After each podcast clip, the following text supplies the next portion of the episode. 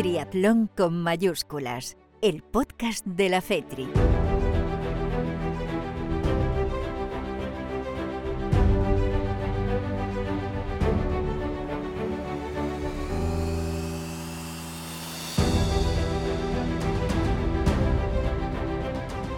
¿Qué tal? Muy buenas. Bienvenidos al eh, podcast de la Federación Española de Triatlón, a Triatlón con mayúsculas en el eh, número 4 de este año 2023, el podcast que corresponde al mes de abril. Lo hemos retrasado un poquito por razones obvias y es porque teníamos por delante ese Mundial Multideporte de Ibiza que ha sido todo un éxito y además que nos ha traído muchas alegrías y muy buenos resultados por parte de los deportistas españoles. Vamos a hacer un especial con este Mundial Multideporte, con entrevistas pues eh, con algunos campeones del mundo que se han proclamado en Ibiza como Mario Mola, como Cristian Fernández, Hernández. Eh, también vamos a estar con eh, Eva García, un poco en representación de, lo más destacado del deporte español y de los españoles en el cross, en las pruebas de cross, de triatlón y duatlón.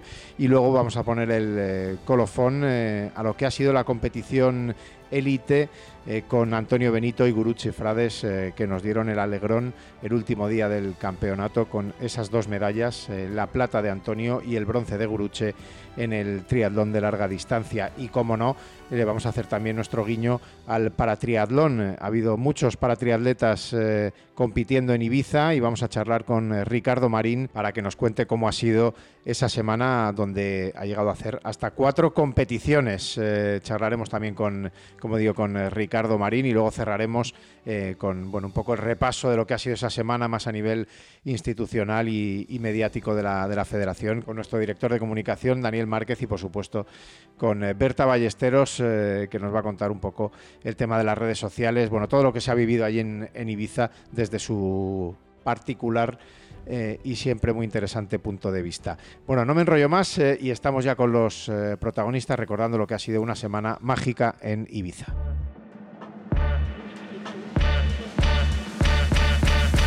La Triarmada.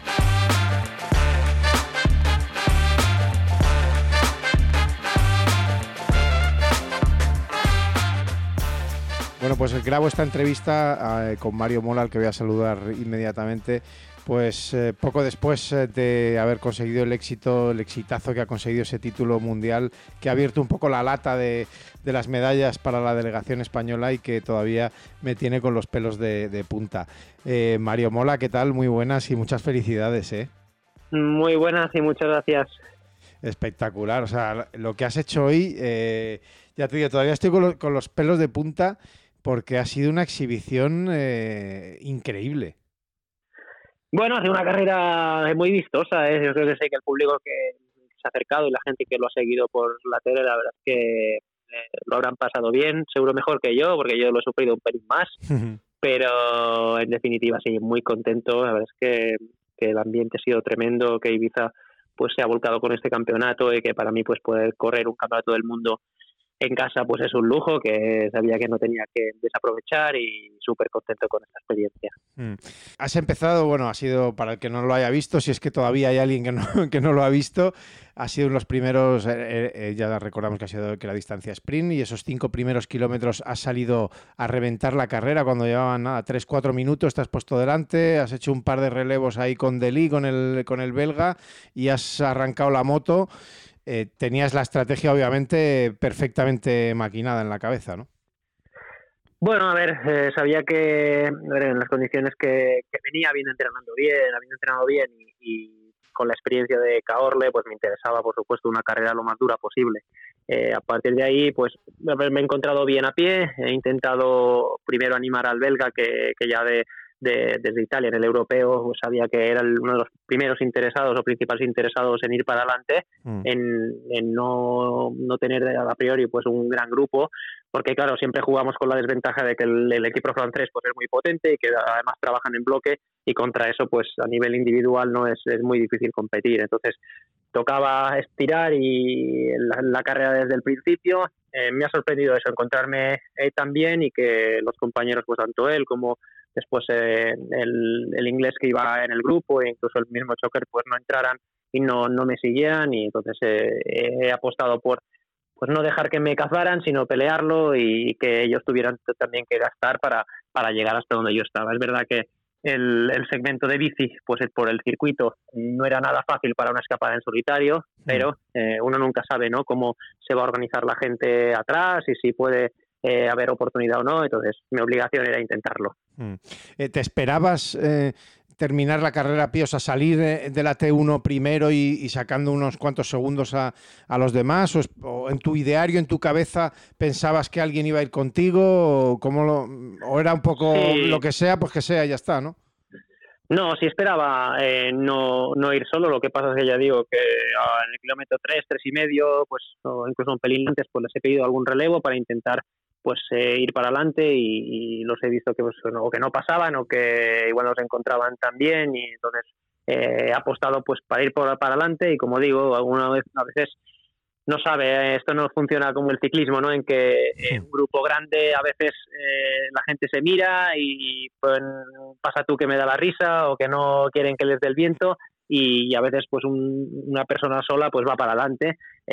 digo, por el circuito era más complicado hoy porque en prácticamente en todos los puntos de circuito tenían referencia visual porque era una recta muy larga y mm. eso siempre complica mucho las cosas, ¿no? al que va al que va adelante. Pero bueno, lo, he dicho, yo estaba dispuesto y venía preparado para intentar pues correr un 5000 fuerte y endurecer, como he dicho, la carrera de un inicio y después las circunstancias de carrera una se los va se lo va encontrando durante la marcha has hecho aún así una vuelta y media prácticamente de las tres que eran de bici eh, en solitario. Luego te ha llegado Delí, otra vez el, belga, que habéis tenido ahí una conversación eh, que luego en meta has dicho como que el tío, que él te estaba diciendo, venga, venga, vamos a seguir, vamos a seguir, y tú veías al, grupo que ya los tenías prácticamente encima, como diciendo, bueno, vale, espérate que, que, que están ahí ya, ¿no? Es así, a ver, yo bueno, tenía que apostar sobre todo en, esa primera vuelta para ver cómo se desarrollaba la carrera por detrás y es lo que he hecho. Eh, he intentado pues salir fuerte hasta arriba, que además picaba un pelín para arriba, que eso me beneficia un poco y, después, eh, como digo, ver qué de rápido, ¿no? cuánto de rápido se, se organizaban. En lo que al paso de la primera vuelta ya había ya visto que había pues 15 segundos o 20 segundos y que ya venía un grupo bastante numeroso con, como digo, varios, varios belgas, varios eh, holandeses, varios franceses, y eso al final eh, sabía que me iba a complicar mucho la asistencia. Y, no he levantado el pie, pero sí que eh, he ido pensando también en, guardar mm. por si se daba la más que probable situación de que me engancharan y, tener que todavía correr a pie con todos aquellos gallos. y luego el, último dos, los últimos dos kilómetros y medio, cuando estamos en la retransmisión, estaba con, con Iñaki Arenal, con el director técnico de la, de la federación, y hay un primer momento que, que, tiras tú y que te pones por delante y te adelantan eh, Shoker y Levijan y ahí... Jo, yo he pensado, te, lo reconozco, he pensado, digo, uff, no, porque Shoker, pues que son, estamos hablando del Levijan, el, vigente campeón del mundo, Shoker, subcampeón del mundo, eh, campeón de Europa, que te había ganado en Caorle eh, hacía una, un mes, y ahí he, tenido dudas, digo, bah, no, pero luego te hemos visto adelantarles otra vez. No sé tú cómo has visto ese, ese momento de la, de la carrera. Sí, a ver, que he conseguido bajarme bastante adelante y eso me ha permitido, pues, a diferencia de, de Cahorre, pues poder controlar un poco más ese primer 400 que al final eh, muchas veces hipotecas mucho, ¿no? En ese, en ese primer minuto eh, llenas las piernas de ácido láctico y luego lo pagas, que al final no deja de ser un 2500 que eh, sí es poco tiempo, ¿no? Son pocos minutos de carrera, pero lo suficiente como para poder que se, a uno se le hinchen las piernas teniendo en cuenta que ya lleva pues casi 45 mm. minutos de, de esfuerzo, ¿no? Eh, entonces sí, cuando he visto que pasaban, he dicho, bueno, vamos a ver cómo va la gente hoy y, a qué ritmo pasan, pero a diferencia igual de lo que sentí o noté en, en Caorle, donde cuando me adelantó, en este caso Choquer, vi que llevaba una marcha más aquí, he visto que me ha adelantado, pero no con la fuerza de la otra vez, y entonces he dicho que, o me he dicho a mí mismo que tenía que aprovechar, era mi oportunidad para endurecer un poquito más la carrera y no esperar a, a esos últimos, ese último kilómetro que, cuando un corredor de estas características, ¿no? además gente que termina muy rápido, huele la meta, eh, como que empieza una nueva carrera, ¿no? Y contra esta mm. gente es muy difícil después poder disputarlo. Entonces, eh, bueno, he dejado que pasara en un momento y cuando he visto un pequeño, el mínimo signo de debilidad he intentado aprovecharlo. Pero aún así te ha aguantado tú. ¿Cómo has visto los últimos 500 metros? Porque es que Soquer estaba, seguía ahí, a, no se te despegaba, estaba ahí a un par de metros o tres, eh, algo más quizá, y, pero, pero no se te separaba. Y, y estábamos ahí, y, Iñaki, cuidado con Soquer, que cuidado con Soquer. Y yo, vamos Mario, vamos Mario. Y no sé tú cómo lo has vivido, si, si le, notabas ahí, el, como se suele decir, ¿no? le olías el le escuchabas el aliento ahí en el, en el cogote, sabías exactamente dónde estaba, tú has dicho, aprieto dientes aquí, me da igual lo que haga, que yo voy a seguir a muerte, no sé, ¿qué has pensado en, esos momentos? Pues sí, han sido pues, tres o cuatro minutos eh, súper agónicos de pensar, bueno, voy con todo y hasta que el cuerpo aguante. Eh, y, como pasabas por muy cerquita de meta, pero la dejabas a mano derecha hmm. y tenías que ir a dar un punto de giro, eh, sí no podía evitar no ir mirando a ver qué diferencia había y sí me ha sorprendido que en ningún momento él ha soltado, sino que ha seguido peleando y de hecho en esa, eh, pues igual a falta de, de 400, 500 metros, eh, ha pegado otro cambio y se me ha acercado muchísimo, eh, pero, pero bueno, en el punto de giro y antes de, que pudiese el Orel el sprint, he echado lo que tenía, que ya era bien poco, pero lo suficiente igual como para, para desmoralizarlo, ¿no? Y, decir, bueno, ya un cambio más, ¿no? Vete y que me dejara, que déjame vivir y, al final un poco ha sido el, como un, cambio tan largo porque realmente el cambio venía igual a la falta de un kilómetro y en esos últimos metros ya, ya no son sprints, ya son eh, velocidades mm. que vas manteniendo y perdiendo y que intentas eh, aguantar, pero con ya las, las fuerzas pues muy justitas. Pero sí que es verdad que, que, que hasta realmente que he tocado la moqueta azul, pues no he sido verdaderamente consciente o he podido respirar de que eh, seguramente no se me escapaba. Mm, sí, creo que lo ha comentado Iñaki, ha dicho, aguanta, aguanta, porque, porque si ve que no, que tú no aflojas, eh, ahí es cuando ya te desmoralizas y dices, es que, es que, eh. no, es que no puedo ya, no puedo cogerle. Y, eso es lo que ha pasado, que al, girar después de la fuente, en, la rotonda esa de la fuente, ahí en esa recta es cuando ya se le ha visto flaquear a él, porque, porque tú no parabas, claro, tú no parabas era, como digo, era aprovechar ese, ese momento, ese punto de giro en el que uno a veces intenta coger un poco de aire, pues para que no lo pudiera coger y no, no darle tiempo a recuperar, porque evidentemente si, si había dejado a falta de un kilómetro y medio, pues esa distancia conmigo es que tampoco iba eh, tan fresco, ¿no? Y, como digo, esto es gente que igual acostumbrada a correr pues 1500 o 3000 pues tienen esa punta de velocidad que, que si huelen la meta, que si están a 300, 400 metros, buf, eh, les cambia la zancada y, mm. vete a buscarlos. Eh, oye, eh, ¿cómo ha sido cruzar la meta? Que es que hemos visto unas imágenes preciosas y ver a, Carol con, con Hugo, que le has podido coger en brazos después de, haber cruzado la meta, de haber cogido la cinta, de... no sé, ha tenido que ser algo muy especial, ¿no? Muy especial, es así, es muy bonito. Al final, siempre digo, competir, pues disfruto de competir y no me cuesta en absoluto, ¿no? Además hacerlo pues aquí coincidir con la selección de Dual gente con la que habitualmente pues no coincido tanto y poder compartir rato con ellos es, es también pues muy gratificante. Eh, pero eh, lo, uno sabe no lo que a lo que he tenido que renunciar o el tiempo que he tenido que, que dedicar a entrenar, ¿no? A preparar eh, durante los meses de invierno y que por supuesto pues gracias a la ayuda de Carol pues hemos podido compaginarlo y mm. llevarlo porque siempre he dicho que que bueno, que tenía claro que quería ser padre y que, que quería pues jugar eh, un papel lo más activo posible, ¿no? Teniendo en cuenta que, que un niño es de mamá y necesita a la mamá y que eso es, es precioso, ¿no? Pero que, eh, que Carol supiera que cuando me necesitaba, pues yo estaría y que no estaría tirado en la cama hmm. o reventado de haber entrenado y eso es algo, un equilibrio, ¿no? Que, que he tenido que ir encontrando en estos últimos meses, porque evidentemente eh, los entrenos necesarios para estar a este nivel pues son muy exigentes, son muy duros y le dejan a uno pues al límite ¿no? de la enfermedad o de la fiebre que decimos, reímos con los compañeros muchas veces, ¿no? Eh, al final eh, encontrar eso y, sabiendo digo, sabiendo a lo que has renunciado y en lo que has tenido que pelear, pues es la ilusión de poderlos ver allí y de que me hayan podido ver rindiendo a mi mejor nivel, pues por supuesto es un motivo de felicidad aún más grande. Eh, oye, eh, ¿crees que si no hubieras disputado el europeo no ganas este mundial? Pues no lo sé, es probable, porque al final eh, las dinámicas de carrera son muy diferentes. ese 2500 de, del final también es muy agónico, ¿no? Son unos ritmos que generalmente pues en triatlón no llegas a tocar, ¿no? Igual al final, pero sí que eh, aquí se corre muy deprisa el último 2500 y, y el hecho de haber tenido una carrera previa donde con prácticamente los mismos protagonistas y haber podido recibir esa, ese shock, no ese toma de contacto, pues seguro que me ayudó, sí. Dos últimas ya para, para dejarte ya tranquilo que disfrutes con, eh, con la familia. Eh, la primera, eh, oro tuyo, eh, después, eh, bueno, Nacho Galvez también que ha hecho bronce eh, sub-23, luego los juniors, el oro de Pelayo González, el bronce de Lucía Gracia, cuatro medallas en, en el dualdón en la primera jornada.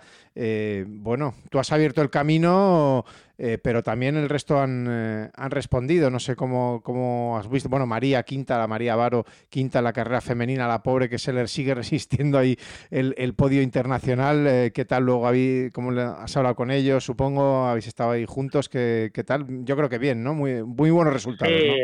y tanto, a ver, siempre he dicho en las entrevistas después de la carrera, ¿no? que creo que, que a veces, o por el hecho de no ser un deporte olímpico, eh, quizás no se le da el suficiente valor o importancia y, joder, hay deportistas que trabajan un montón especializados especializados pues en este tipo de modalidad y que realmente se merecen no también eh, ese protagonismo y, realmente pues el poder compartir como digo tanto en Italia como aquí pues un tiempo con ellos y, y o les poder animar y ayudar en lo que en lo que yo pueda pues encantado y, y al final pues eh, contento de haber podido colaborar no añadir una medalla más en este caso a, al grupo y, y, que bueno que esto sea solo el comienzo de los de esta semana o 10 días que tenemos de, de multideporte aquí en, en Ibiza. Mm, y la última, ¿ahora qué? Eh, ¿qué, ¿Qué vas a hacer, Mario? ¿Te vas a, a Palma? ¿Te vas a quedar la semana en Ibiza? ¿O qué, qué idea tienes? No. ¿Próxima competición? ¿Y vuelves ya y ya te centras en el triatlón?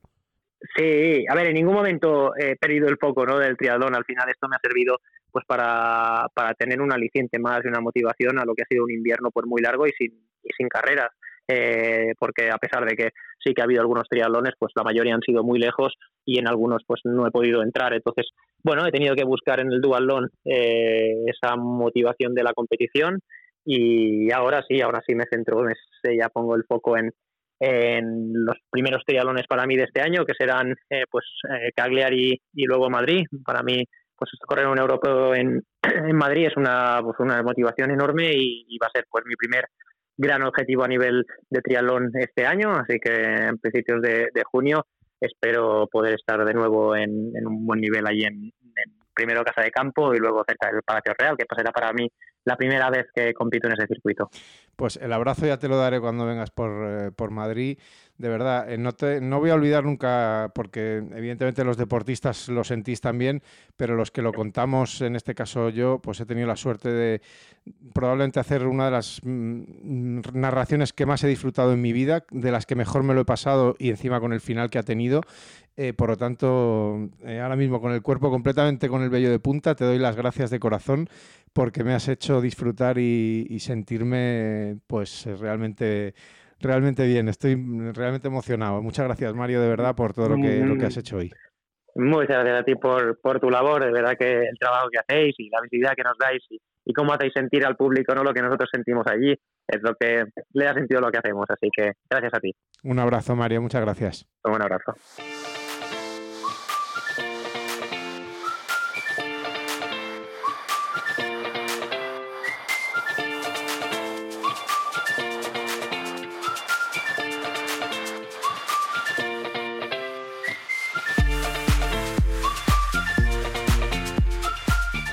Y esto es una maravilla porque vamos saltando de campeón del mundo en campeón del mundo. Lo consiguió en el duatlón, le acabamos de entrevistar, le acabáis de escuchar a Mario Mola. Y también lo hizo unos días después eh, Cristian Fernández eh, en la prueba de, de Aquatlón. Cristian, ¿qué tal? Eh, muy buenas. Hola, buenas tardes, ¿cómo estamos? Y muchas felicidades, ¿eh? Pues muchas gracias, muchísimas gracias. Bueno, estamos a un, unas horas después de, de haber conseguido ese, ese título de, de, campeón del mundo. Venías de ser subcampeón de Europa en Bilbao, Vizcaya, el, el año pasado. No sé si ya te ha dado tiempo a, asimilar eh, eh, todo esto o, o, todavía estás un poquito eh, aterrizando. Todavía estoy aterrizando un poquito. Estoy intentando pues relajarme un poco y, y a ver si soy capaz de descansar bien esta noche. Hmm. bueno, cuéntame cómo ha sido ¿Cómo ha sido la prueba? Eh, bueno, para los que no lo sepan, recordar que el, que el aquatlón se empieza eh, nadando y se termina corriendo. Es un kilómetro de, natación y cinco kilómetros de, carrera a pie. Y vamos, en media hora más o menos se, resuelve. Eh, pero ¿cómo ha sido, cómo recuerdas tú la, la prueba, Cristian? Pues lo primero que cuando llegamos a nadar habían cambiado el circuito. Anda. en principio íbamos a nadar en el sentido de de las agujas del reloj y al final acabamos nadando en sentido antihorario. Y la salida iba a ser desde la arena y finalmente fue desde el agua. Algo que yo creo que a mí eh, me vino bien, no quería salir desde la arena, prefería, prefería salir desde el agua. Mm. Nos tuvieron un poquito de tiempo en el agua y sí que veía a gente pues con frío temblando y yo que suelo pasar frío dije, joder, yo estoy, estoy bastante bien. Creo que, creo que va a salir bien la cosa. Mm. Y nada, ya empezamos a nadar. Richard Vargas salió muy fuerte conseguí coger los pies y a falta de, bueno, a mitad de prueba más o menos, eh, Richard se fue quedando y el húngaro Kropko y yo, pues conseguimos tirar, abrir un pequeño grupo al que se unió también otro, otro húngaro y mm. salir los tres juntos del agua. Mm.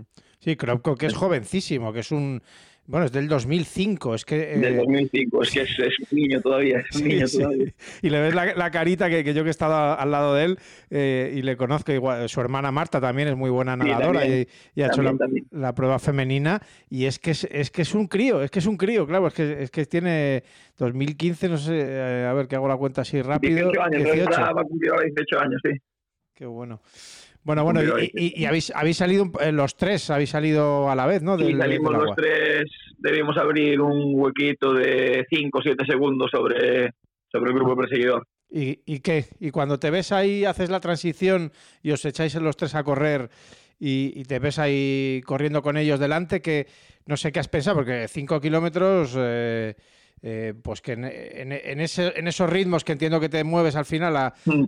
gran velocidad, eh, no sé qué se te pasaba por la cabeza, tenías ya una estrategia preconcebida o era un poco, bueno, pues según salga del agua, pues ya mm, veo cómo, cómo gestiono la carrera y cuando te has visto ahí, que ¿Qué, has pensado? Porque detrás pues estaban los Perham, que fue el que te ganó en el europeo de, de Bilbao, el otro británico Lund, el Saufler, el, el, alemán, que no nada tan bien, pero que, corre mucho. el mejor parcial a pie, de hecho, él. Sí, sí, ha hecho el mejor parcial, efectivamente.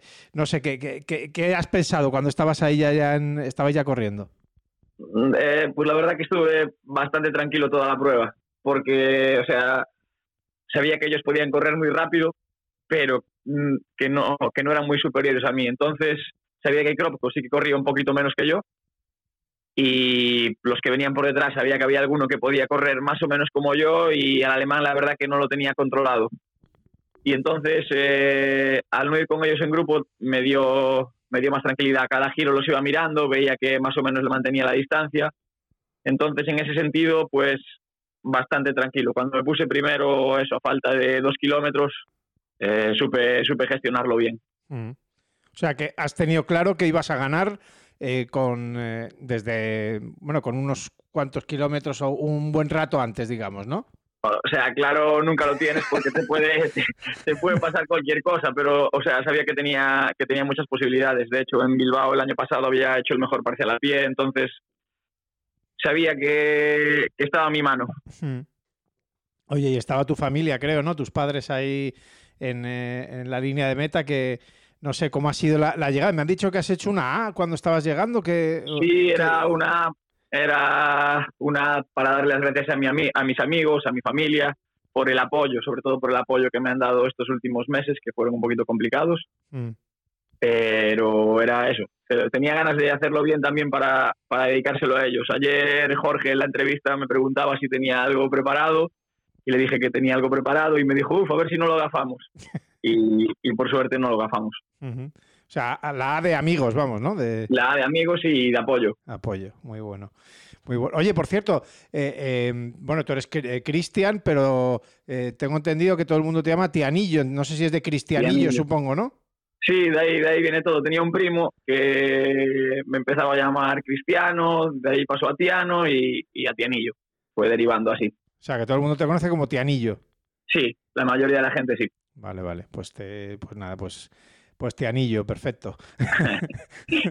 oye, que, vaya, vaya eh, estreno el año pasado con, la selección como internacional, subcampeón de Europa y segunda gran competición, eh, campeón del mundo. No sé, eh, que, que, ya qué vas a hacer lo siguiente. Ahora, no queda, no queda otra que intentar mantenerlo, no queda otra que intentar mantener el nivel. Que no es nada fácil, que no es nada fácil. por eso, por eso, por eso. Mm. Eh, es muy difícil. Porque además ahora ya también te van conociendo más, ya es distinto. La primera vez vas ahí de tapadillo, ¿quién será este? ¿Correrá? ¿No correrá? Puedes dar algún susto, pero ahora ya te van conociendo y ya ya notas que se fijan más en ti, ya es más difícil. Eh, cuéntanos un poco, porque claro, tú has llegado a esto tarde, eres del año 92, eh, ¿cómo ha sido un poco la, la evolución de, Cristian, que sé que estás ahí en el, de entrenador también del Club Natación Galaico y eh, en Galicia, vamos, eh, eh, bueno, en Pontevedra, ¿no? en Pontevedra. Y, bueno, que, llevas nadando toda la vida, vamos, pero que, nunca has, no sé si has despuntado, has, ¿por qué? Un poco, cuéntanos, también haces triatlones, has estado en campeonatos de España y eso. cuéntanos un poco quién es Cristian Fernández. ¿Quién es Tianillo? Pues fui toda la vida todavía nadador. Tengo, o sea, en la piscina en Pontevedra, pues compartí algún entreno con Javi, con Pablo da Pena, que siempre lo conocía desde, desde que competíamos en natación los dos, con Carlos, con Johnny. Siempre me decían, joder, tienes que probar a correr, tienes que probar a coger la bici y tal. Y al final me fueron convenciendo. Y aprovechando el 2019, que fue el Mundial en Pontevedra, pues me apunté a la cual en grupos de edad y gané la carrera bien en grupos de edad y con el tiempo que hubiera hecho hubiera hecho top 10 en élite. Mm. Entonces a partir de ahí sí que ya pues dije, igual me estoy equivocando, pues nadando al final iba a campeonatos de España, eso quedaba entre los 10 primeros, lo que mejor se me daba en las aguas abiertas, que ahí sí que pues igual hacía un top 10 en el campeonato de España, luchaba por el top 5, pero bueno, más que eso tampoco tampoco hice nunca. Y entonces, como esto parecía que se me daba un poquillo mejor, pues decidí probar, dar el salto. Y ahí estamos, eh, intentando subir el nivel en la bici, porque a pie voy bastante bien y, nada, tampoco tengo problema. Entonces sí que me gustaría pegar un pequeñito salto en la bici y poder pues estar en los campeonatos de España peleando por algo más que el top 20, top 30.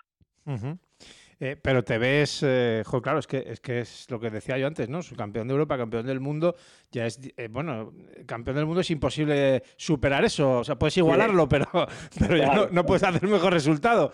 Pero no sé si tienes en mente, no sé, cuáles son un poco tus, tus objetivos de, cara a futuro, a estos, a estos próximos años, que entiendo que, que, que es verdad que mucha, fe, mucha gente cuando empieza es muy joven, eh, la gente que es muy buena, que, empieza con 17, mm. 18 años, pues tantos años eh, en la élite, al final acaba quemando un poco. Tú no estás quemado, ni mucho menos. No sé si, si te ves con fuerzas para aguantar ahí unos cuantos añitos.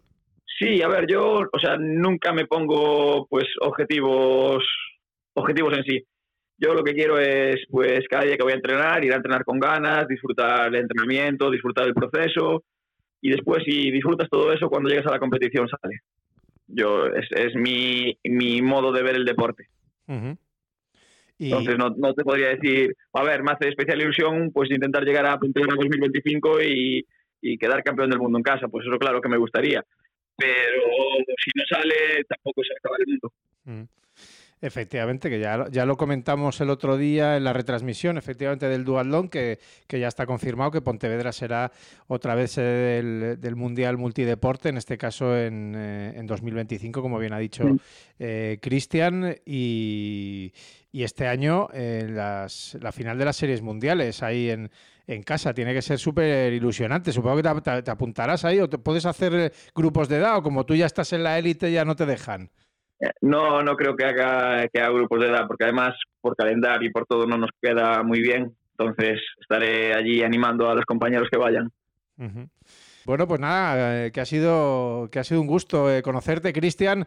Eh, vamos de, gran de gran campeonato a gran campeonato y, llevamos dos títulos mundiales. No sé cómo ves ahora que estás ahí integrado en la, en la selección. Una pena lo de, mm, lo de Sara, Sara Presala, que se ha quedado cuarta y se ha quedado con la miel en los labios de, la medalla. Eh, pero bueno, también eso mola, ¿no? El, juntarte ahí con, los compañeros y, las compañeras de, la selección y, compartir, eh, supongo que inquietudes, ¿no? Que al final estáis todos en el mismo barco. Sí, claro, la verdad que eh, aquí pues estábamos la selección de Dualdón y nosotros y, y súper bien, súper bien con ellos. Cuando fue, por ejemplo, en Bilbao no tuve tanto contacto porque como cada prueba era en un pueblo, pues mm. no, no estaba, cada uno estaba en su hotel de concentración y tal, pero aquí sí que coincidimos y la verdad que es un gustazo compartir equipo con ellos. Eh, bueno, ¿cuáles son tus objetivos para, para este año, para lo que queda de año? Pues ahora clasificar para el Campeonato de España de Olímpico para la semana en, en Tarazona Mm. Después tengo una Copa de África en Túnez a final de mes y ya el Campeonato de España Distancia Olímpica y pues a ver, a ver si podemos dar algún susto ahí. ¿Y eso qué es? Mejorar la bici, o sea, porque, joder, ya demuestras que nadas muy bien y corres muy bien. Eh, ¿Qué es? Que, eso le pasa a algunos y a algunas, que, que lo que tienen es, no sé si es eh, eh, miedo cuando van, no, no, sé si la palabra es miedo, respeto quizá cuando se va muy rápido, cuando tal, y por eso no son tan, tan buenos en la bici, o simplemente que es, que no sé cuál es, ¿qué crees que es lo que tienes que mejorar tú en, en ese segmento de la bici? Eh, yo creo que necesito un poquito de tiempo. Llevo pues tres años andando en bici, uno fue la pandemia, dos años y medio, entonces claro, muy poco. Eh, necesito tiempo de entrenamiento.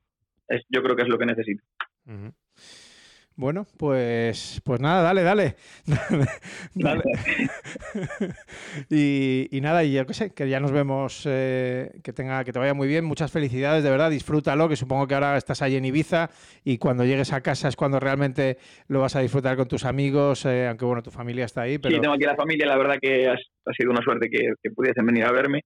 Mm. Entonces ya estuve con ellos muy contento. Mm, ¿Qué te han dicho? ¿Qué te han dicho tus padres? Supongo que muy orgullosos, ¿no? Nada, muy orgullosos, muy orgullosos, están muy contentos y, yo les agradezco que hayan venido hasta aquí, que hayan estado animándome. Una prima mía que también está trabajando aquí también vino, unos amigos de mis padres, o sea que estuve arropado por ellos en todo momento. Y luego cuando has ido paseando luego por Ibiza, eh, ¿te habrán parado para hacerse fotos contigo y eso la gente o no? Ah, alguna, alguna persona sí, pero tampoco te creas que mucha. Ya en cuanto pude me quité la ropa y me puse mi ropa y listo. No me gusta mucho llamar la atención. Bueno, ya te, ya te hartarás de hacer fotos ahí en, en Pontevedra. En Pontevedra.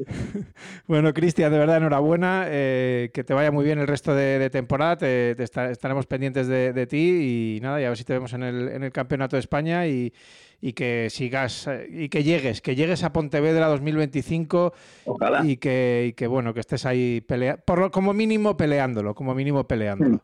Pues genial, pues muchas gracias. Un abrazo, Cristian, gracias. luego.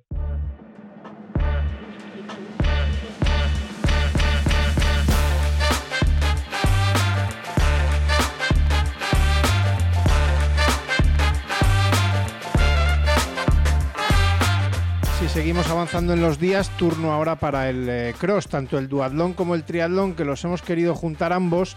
Nos hubiera gustado tener eh, más protagonistas, hubiera significado eh, más medallas para la delegación española, pero por ejemplo en el triatlón cross, pues una pena Rubén Ruzafa que terminó quinto, también en quinta posición Marina Muñoz que bueno, pues al final eh, se quedaron eh, relativamente cerca del, podio, pero no consiguieron eh, subirse a él. donde sí nos llevamos la alegría fue en el duatlón. Bueno, empiezo primero por, por los chicos, con esos resultados, ese sexto puesto de Sergio Correa y de Rubén Velázquez, que fue séptimo, y la gran alegría fue mm, en, la prueba femenina, con la medalla de bronce de Eva García, el quinto puesto también de Nara Oronoz y bueno, pues eh, teníamos, eh, o tenía yo muchas ganas de, conocer, de que conocierais y de felicitar a, Eva.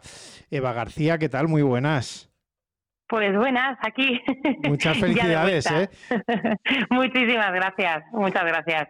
Eh, ya, ya, ya estás en casa, ya has vuelto a, a Guadalajara. No sé si ya le has dado vueltas, si ya sabes lo que has hecho, eres consciente y te lo crees ya, porque recuerdo tus palabras nada más cruzar la línea de meta, que todavía no te lo creías.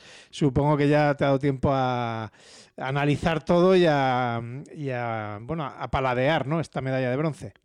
Sí, aún estoy ahí que no me lo creo mucho porque la verdad que no, no me lo esperaba. Yo siempre cuando voy a competir digo que voy a dar el 100% y que voy a por el podium, pero una cosa es pensarlo y otra cosa es que se haga realidad.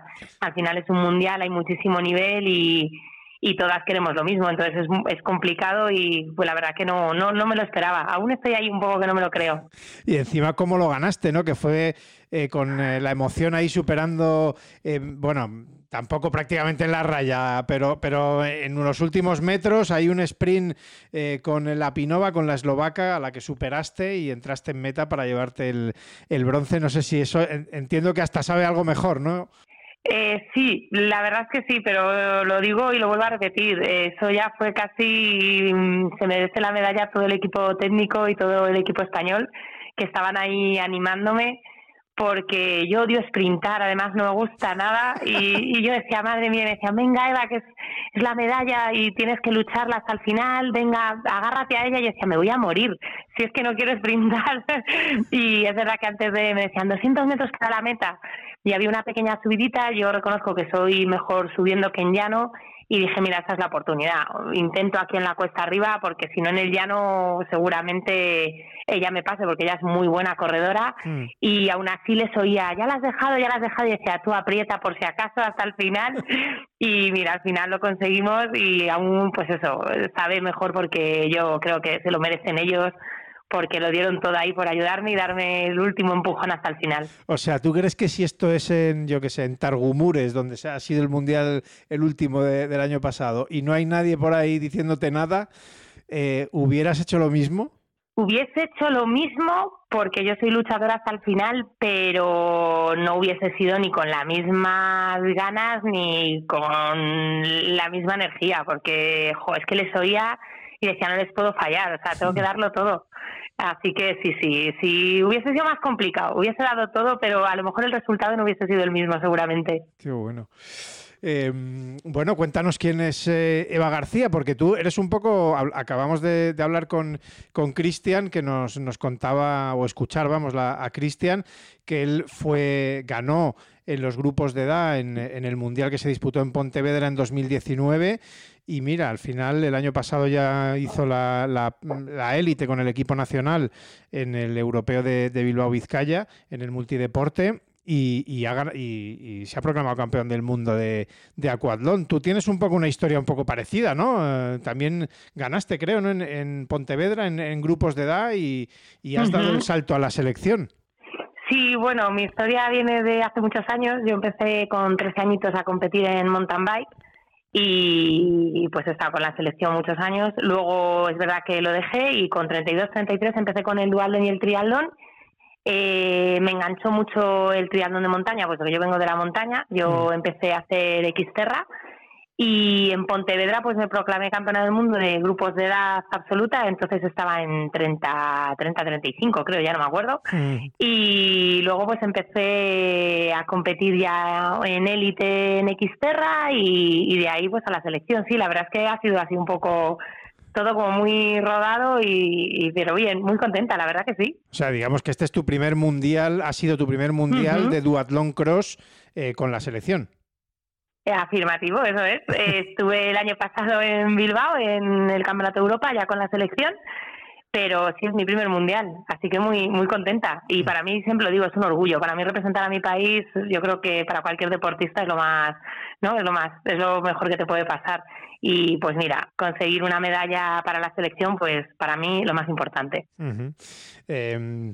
y con ganas de más, supongo, porque ahora ya esto, claro, hay, que ir subiendo peldaños en el, en el podio, ¿o qué? A ver, con ganas de más, lo único que ya una tiene una edad, tío. yo estoy casi ya la abuela. Yo a veces cuando veo la lista de salida digo, madre mía, si puedo ser la madre de la mitad de las chicas con las que compito. Pero sí, sí, yo siempre he dicho que mientras me divierta entrenando, que creo que es lo más importante, eh, pues seguiré compitiendo y o bien en élite, ojalá muchos años, y si no, pues en grupos de edad. O sea, yo tengo claro que la competición me, me gusta, me divierto, me lo paso muy bien y seguiré o bien en élite, ojalá, sino en grupos de edad, pero hasta que el cuerpo aguante. Yo cuando veo a los viejillos estos de, ha batido el récord con 80 años de no sé qué, digo, ay, yo quiero ser así. Yo quiero llegar a esta edad y, hacer deporte y disfrutar. Así que sí, sí, espero por muchos años más. Oye, ¿y, ¿y te animas con el tri, con el triatlón? ¿Lo de nadar, cómo lo llevamos? Sí, yo ya te digo, yo compito en Xterra y es triatlón. Eh, es mi peor sector, eso sí que lo tengo claro. Eh, fíjate que yo vengo del mountain bike y casi mi mejor parcial es siempre la carrera a pie. Los últimos 10 kilómetros a mí eso se me dan bastante bien. Suelo hacer o bien el mejor parcial de carrera a pie o entre los tres mejores parciales, pero la natación es lo que se me da un poquito más regular.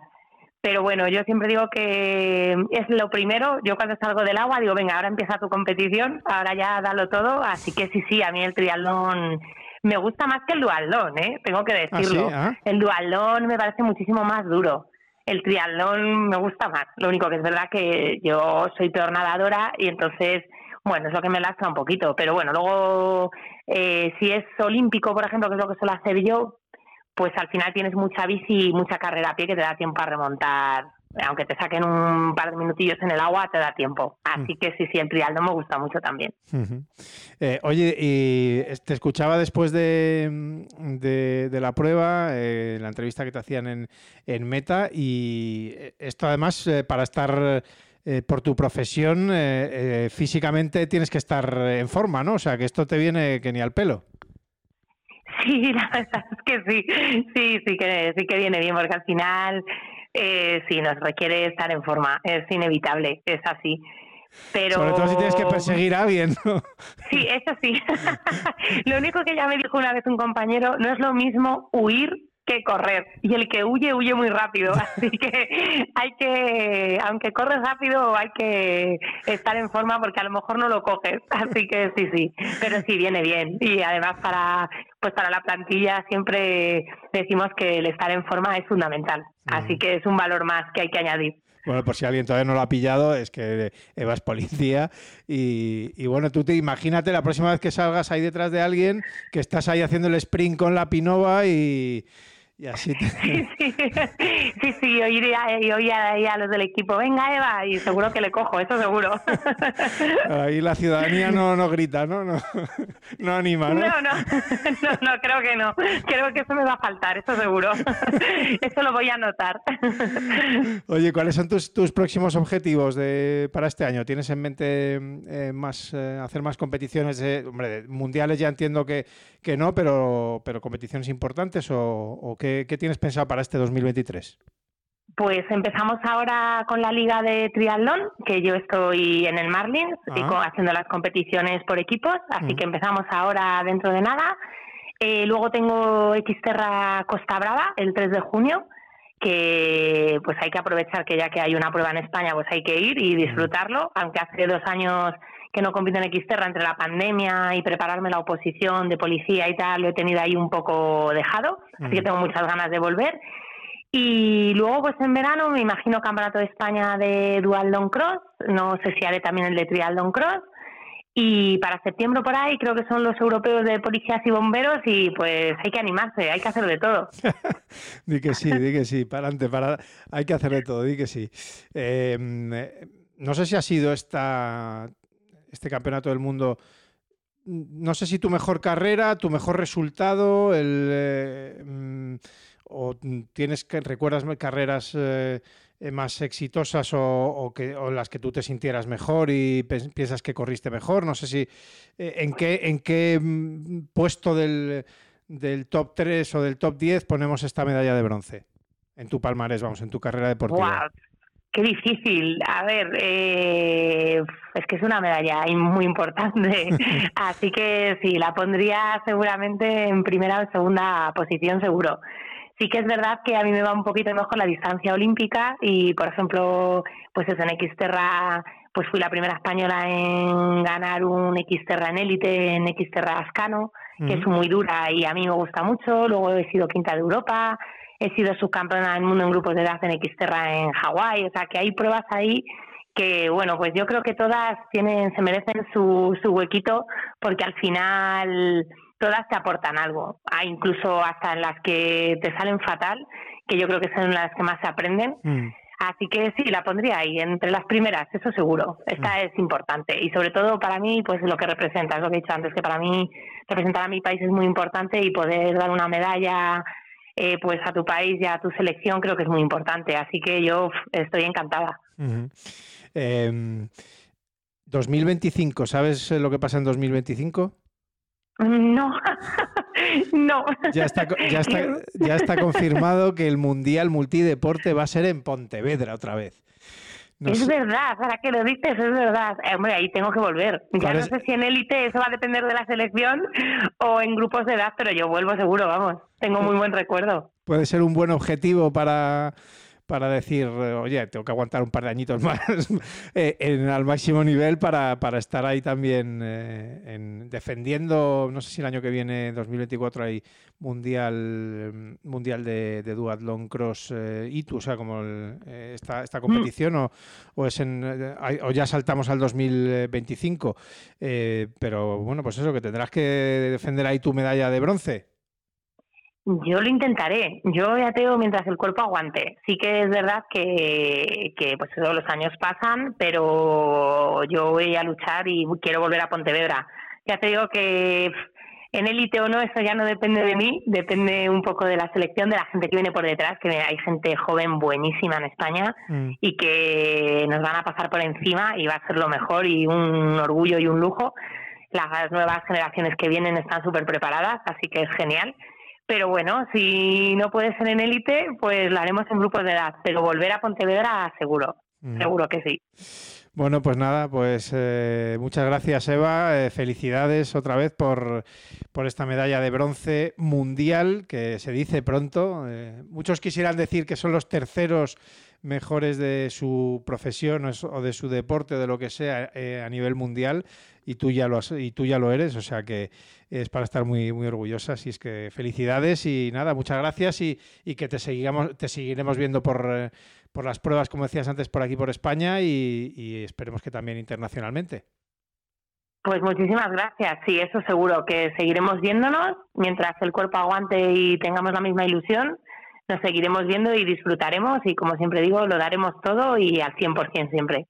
Gracias, Eva. Un saludo. Muchísimas gracias. Es posible que nunca vuelvas a tener tan cerca la gran final de las series mundiales. Pontevedra y Fetri te brindan la oportunidad de vivir al máximo el mayor evento del triatlón internacional, disfrutando como espectadora o espectador o compitiendo en las carreras de grupos de edad. Del 22 al 24 de septiembre de 2023, gran final de las series mundiales de triatlón y el Campeonato del Mundo en Pontevedra. ¿Te apuntas?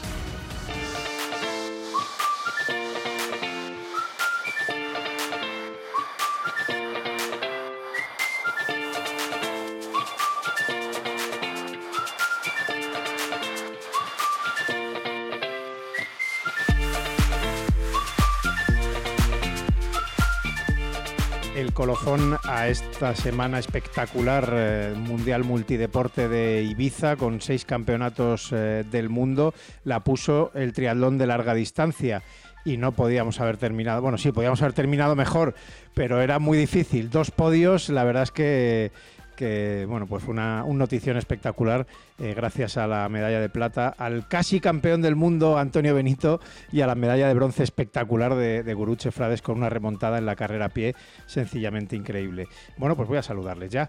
Eh, Guruche, ¿qué tal? Muy buenas. Hola, ¿qué tal? Bien, de vuelta ya y y recuperando, ¿no? Que estamos contentos y la recuperación va, va más fácil así. Se recupera con una sonrisa uno, ¿no? sí, sí. Eh, Antonio Benito, ¿qué tal? Muy buenas. ¿Qué tal? Buenas tardes, ¿cómo estamos? ¿Cómo, ¿Te puedes mover mucho o cómo, cómo está el cuerpo? Pues lo justo y necesario. Cuando, cuando estoy un ratillo sentado o acostado, eh, parecen las piernas de otro, las mías. Luego ya cuando, cuando camino y así me muevo un poquito más, mejor, pero, pero cuando te queda frío, mal. Pero bueno, poco a poco, como dice Guru, eh, si hubiera salido mal, seguro que también me dolerían igual o más, ¿no? Así que, así que por lo menos contento. Claro que para Antonio era la primera carrera de larga distancia. Tú, eh, Guru, estás más acostumbrada ya a, estas eh, distancias. No sé si el cuerpo eso también lo nota, ¿no? ¿Recuerdas que tu, tu, primer, tu primera prueba de estas distancias fue la recuperación fue muy dura o no? Sí, a lo largo de los años he notado mucho la diferencia, porque recuerdo que al principio era como incluso la última carrera del año, la distancia más larga que hacía, y ya cambiaba de temporada. Sí, sí, wow. incluso, sí, sí, de, tener fiebre y de fatal. Ahora ya, ahora ya mucho, mucho mejor. También sé, sé hacer cosas, o tengo en cuenta la recuperación y, todo va mucho mejor, sí. Pero sí es cierto que, estamos muy recientes y que las agujetas van como los dos días siguientes aumentando. justo. Claro que justo estamos eh, a los dos días de haber de que hayan hecho la, competición y, o sea que em, con el paso de los días va siendo peor. ¿Cuándo es el, el pico? ¿Cuándo empieza a bajar la cosa? Sí, pues yo creo que el segundo día, que es justo el día que hemos vuelto, y según estábamos, yo según estaba viajando decía, madre mía, si cada vez estoy peor, cada vez puedo moverme menos. Yo creo que el segundo día, sí. Hmm. Bueno, pues eh, irá poco a poco, irá poco a poco mejorando, mejorando la cosa. Eh, bueno, eh, Antonio, ¿tú te lo crees ya? O sea, lo tuyo es increíble. O sea, el año pasado en Bilbao, primera prueba de triatlón media distancia, campeón de Europa.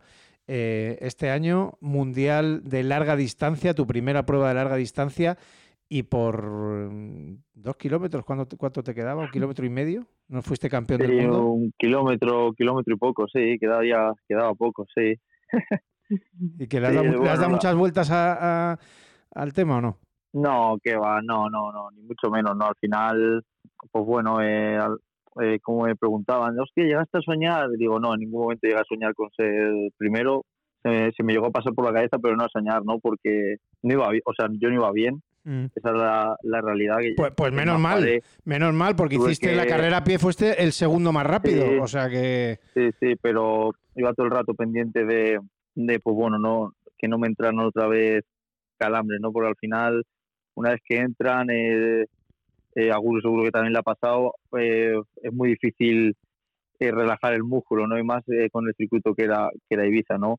Así que yo intentaba correr lo más rápido posible, pero claro, eh, al final, pues bueno, vas un poco un poco pendiente de, eso, ¿no? De las eh, piernas. Era el, era, el, cuádriceps, era el cuádriceps derecho.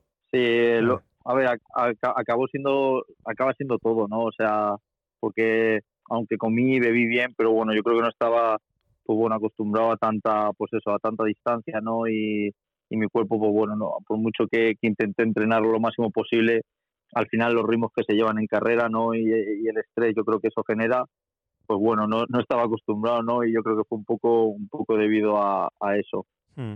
pero bueno al final al final sí eh, eh, tengo que estar muy contento porque antes de empezar hubiera firmado hmm. ese puesto sabes pero vamos sí sí eh, sí, sí, yo creo que hmm. Que en el momento cuando uno lo vea todo no le sabe le sabe a oro. Quizás igual con el tiempo igual dices, jolín, en aquel momento lo tuve ahí, ¿no? Pero en el momento que tú lo estás dando todo es como un oro yo, te, digo, te, digo, que estaba, estaba haciendo la retransmisión con, con Iñaki Arenal, con el director técnico, cuando te paras, cuando vas en la carrera a pie, que además es que fue casi en los primeros kilómetros, es que quedaba todavía muchísimo. y cuando te paraste y te empezaste a tocar la piel, se nos paró el corazón a los dos. O sea, ah. fue un silencio ahí en la retransmisión, no por Dios, no por Dios, ah. ahora no. Que Antonio que acaba de adelantar, bueno, además de una manera espectacular a Bogen, al, francés también, y, y, vas como un tiro y, y bueno, ya nosotros estábamos relamiendo y cuando te vemos pararte, ya te digo, se nos paró el corazón, vamos, no, no sé... Eh, pues mm. imagínate, imagínate yo, digo, no puede, no puede ser, ¿no? Que justo además eh, mi entrenador siempre estaba metros antes y claro, él también cuando, cuando se lo dijeron que se ha parado, dice, pero es imposible que se haya parado si iba claro. súper bien cuando pasó por mí, pero eh, me dio, o sea, me dio de repente, ¿sabes? En plan, se me subió el cuádriceps y claro, cuando paré intenté así en plan como, ¿sabes? Como bajarlo y, bueno, y, seguir, ¿no? Porque al final, hostias, eh, yo también, yo creo que si me paro más tiempo, a lo mejor porque me decían estira, no sé qué, tal, pero uf, yo creo que, es peor. Si paro más tiempo, yo creo ya no arranco. ¿Hay algún momento que piensas que no acabas? Eh, buah, pues esta vez no, nunca. O sea, nunca, o sea, hay otras veces que, que sí que digo, buah, eh, o sea, no, imposible terminar. Y ayer, el domingo, por, por suerte, ese, pues no tuve ese pensamiento. Eh, simplemente me intentaba dividir la carrera a pie por, por partes, ¿no? Porque como era tan larga, y no, no, no, no me También es verdad que, Jolín, cuando vas, joder, tan adelante que en ese momento iba, iba en cabeza de carrera, pues joder, eh, dices, tengo que acabar como sea, ¿no? Yo pensaba, digo, joder, es que aunque acabe andando, digo, tengo que acabar porque, ¿sabes? Tampoco, es decir, a lo mejor si vas el 20 y te pasa esto, pues dices tú, que le den por saco. Hmm. Pero bueno, yo creo que estando adelante eh, son como los pensamientos más positivos, ¿no? Para, hmm. para seguir. ¿A ti te ha pasado algo así, Guru, alguna vez de, de, ver que no puedes o que te dan calambres y que te tienes que parar y esas cosas? Calambres eh, concretamente no, pero bueno, en todas las carreras yo creo que lidio con pensamientos muy negativos en algún momento seguro, seguro. O sea, que el otro día hubo muchos momentos así. y yo creo que en todas, en todas las carreras, sí. El otro día también en la parte final de, de correr, que yo salí a correr muy fuerte, también hubo un momento que pensé que no podía mantener el ritmo y que tenía flato y tocó soportar ahí un rato. Pues sí, bueno, hiciste un carrerón, la, la, más rápida de todas las participantes, pero es que, fue, es que fuiste seis minutos más rápida que la segunda y cinco minutos más rápida que la que, la que ganó en la carrera a pie que a mí me parece una barbaridad. No sé cómo, cómo se va gestionando eso en la cabeza que dices que siempre tienes malos momentos, cómo, ¿Cómo vas gestionando eso? De ¿Cómo te, cambias ese pensamiento para seguir hacia adelante? No sé si, no sé, no sé cómo lo, cómo lo haces en, los ánimos del público o yo qué sé. O, no, hombre, sí, los ánimos de, del público sin duda que, que, ayuda mucho.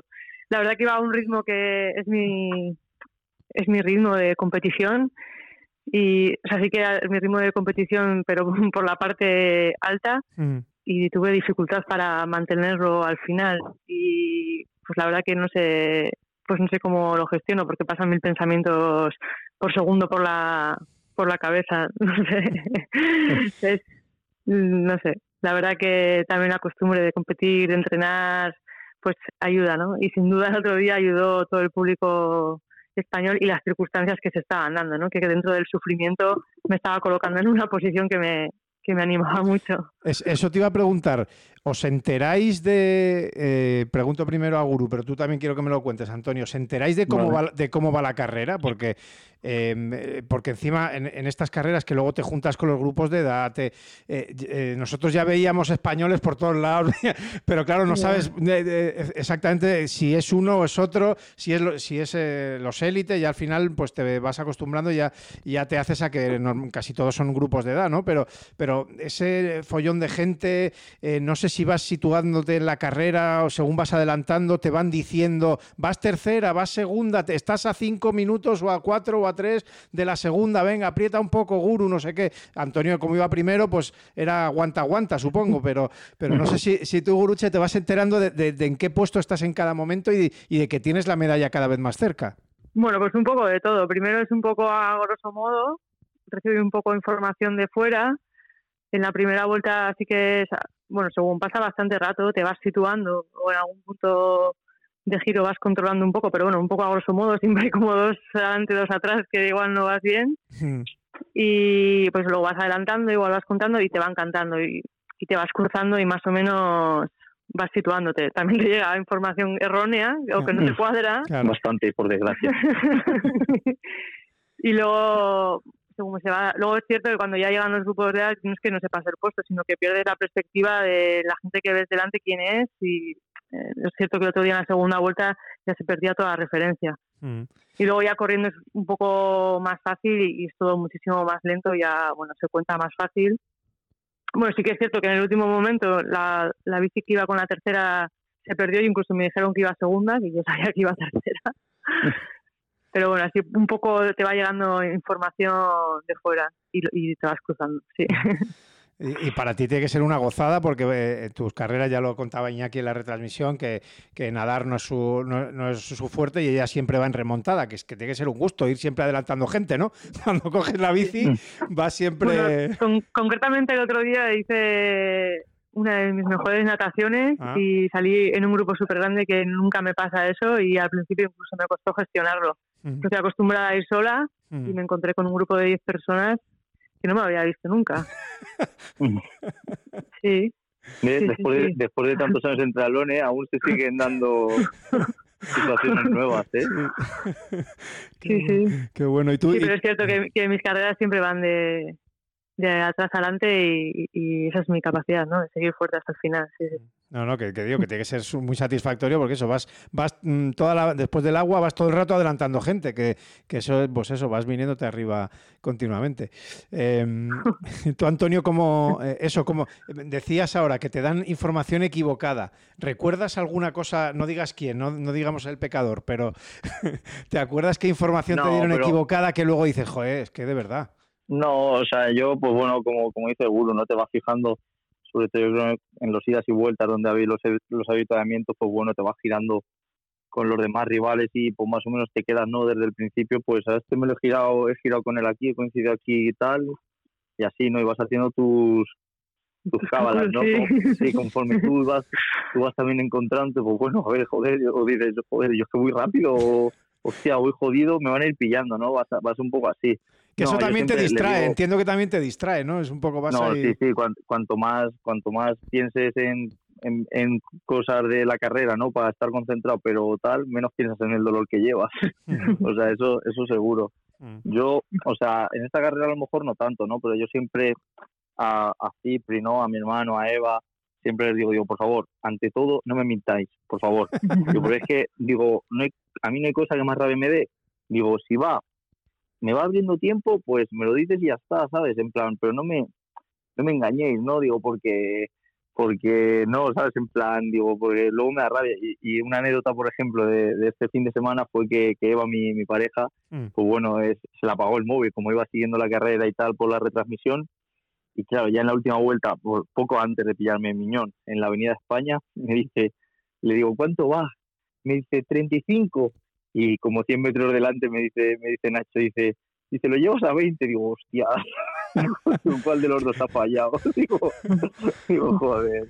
Claro, es que a, un poco, a, nosotros en la retransmisión, claro, eh, es imposible seguir a todo el mundo. Bueno, de hecho, a Guru es que la vimos, nos íbamos enterando por lo que nos mandaban por mensaje, pues Samu, Pablo, o sea, los que estaban, los técnicos mm. que estaban allí, que nos iban diciendo, eh, eh, Guru está remontando, está acercándose a la cuarta, a la tercera, y íbamos contándolo en la, retransmisión, obviamente, para, para nosotros era importantísimo tener esa, esa información para poder contarle a la gente que nos estaba viendo, porque eh, muchas veces es imposible, porque los mm, chips o esto no, no, te dan los tiempos, o te, los dan, te lo dan cada mucho tiempo, eh, muy espaciado y, pierdes muchas cosas de, la carrera. Y, es verdad que, que pues estábamos más o menos como tú con la información. Ahora 35, de repente nos decían al momento 20, pues a ver con qué, eh, cuál es cierta. Estábamos un poco igual, sí. sí. la verdad es que es complicado, es complicado, es complicado. ¿Qué momentos así o con qué os quedáis del otro día? Eh, no sé, eh, el podio, luego la fiesta, eh, fuisteis a Pachá y eso, ahí es donde se dieron las medallas, ¿no? En, vuestra prueba, ¿cómo fue? Guru. No, nosotros nos dieron, la ceremonia fue seguido de llegar a meta. Ah. Es que no, y, vale, en y en Pachá fue en Pachá fue la entrega de medallas en los grupos de edad y la clausura de, lo que es todo el evento multisport. Mm, pero yo me rajé. no, estabas para Pachá, ¿no? no, no te preocupes, Yo fui, yo fui, no te sientas mal, porque yo fui, me tomé una cerveza y volví a dormir. ¿eh? Estaba, una vez que me senté allí dije, uff, digo, ya es tiempo, digo, ya... Yo te llevaba todo el fin de semana diciendo, qué, qué guay, qué guay, qué ganas, qué ganas, pero cuando llegó el momento ya habíamos cenado, estaba sentada y fue como, creo que no vamos a poder. Ya, te, ya te acoplas. El efecto de los geles. Eso, es muy importante, lo contábamos durante la, retransmisión, lo de la alimentación, ¿no? Alimentarse saber alimentarse bien y no equivocarte porque igual te empieza a doler de repente la tripa y, te tienes que parar o, se te va al traste toda la, carrera, ¿no? Eso ya eh, era tu primera, Antonio. ¿Cómo, cómo gestionaste eso? ¿Crees que, bien? Bueno, ya lo has entrenado, evidentemente, ¿no? Pero, pero que mm, luego a lo mejor vivirlo en carrera es otra, es otra historia. Y, bien, ¿te funcionó bien eh, el planning de alimentación que, que estableciste? Sí, o sea, supongo que sí, porque tampoco eh, o sea, al final eh, llevas en, la cabeza una cosa, ¿no? Y yo ya cuando en bici empecé a notar que, pues bueno, tú empiezas, ¿no? A notar que las piernas, hostias, como cuando haces algún sobreesfuerzo, ¿no? Que al principio de la carrera, como que no, no te cuesta igual, pues, pues bueno, las piernas yo ya la mínima cuando, cuando subíamos antes de entrar en, en la vía esta rápida de dos carriles, ya noté como, le digo, digo, tengo que aflojar un poco, digo que ya noto como, como los calambres, ¿no? Y a partir de ahí empecé a comer todo lo que pude y más. O sea, y muchas veces, por ejemplo, a mí corriendo no suelo tomar gel de cafeína y en la carrera a pie dije cafeína y tomaba todos los geles que podía. En plan, no sé si llevaba para tomar como cinco o así y le di, le di a Samu y a Pablo cuatro y, y acabé tomando como ocho. O sea, imagínate, porque dije, llega un punto que dices tú, o sea, come y bebe, en mi vida tampoco he bebido tanto, o sea, porque digo, wow, come y bebe, come y bebe, y todo el mundo come y bebe, come y bebe, come y bebe, y yo digo, venga a comer, venga a comer, venga a comer, más, yo creo, imagínate, después de tantas horas, él nunca acabado tan hinchado una carrera, ¿sabes? De, tripa, de decir, joder, mm. en plan, que no tengo ni hambre, ¿no? De, la cantidad que metió al, al cuerpo. Mm.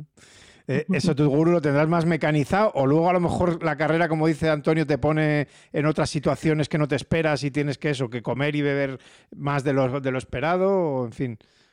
Sí, esto es lo que yo tengo experiencia en carreras largas y lo he entrenado mucho, y pero luego también es verdad que cada carrera es un mundo y cada día te sientan las cosas mejor o peor y igual hay momentos que te encuentras un poco mal. Esta carrera concretamente eh, yo aposté por llevar un poco más de comida al final, pero sí que pensé que iba a tardar bastante menos tiempo en bici y mm. luego tardé, tardé más tiempo y menos mal que llevé ese poco más de comida. Y luego otra cosa que destacaría que tuvimos en esta carrera y para mí es muy importante, que es la logística de la...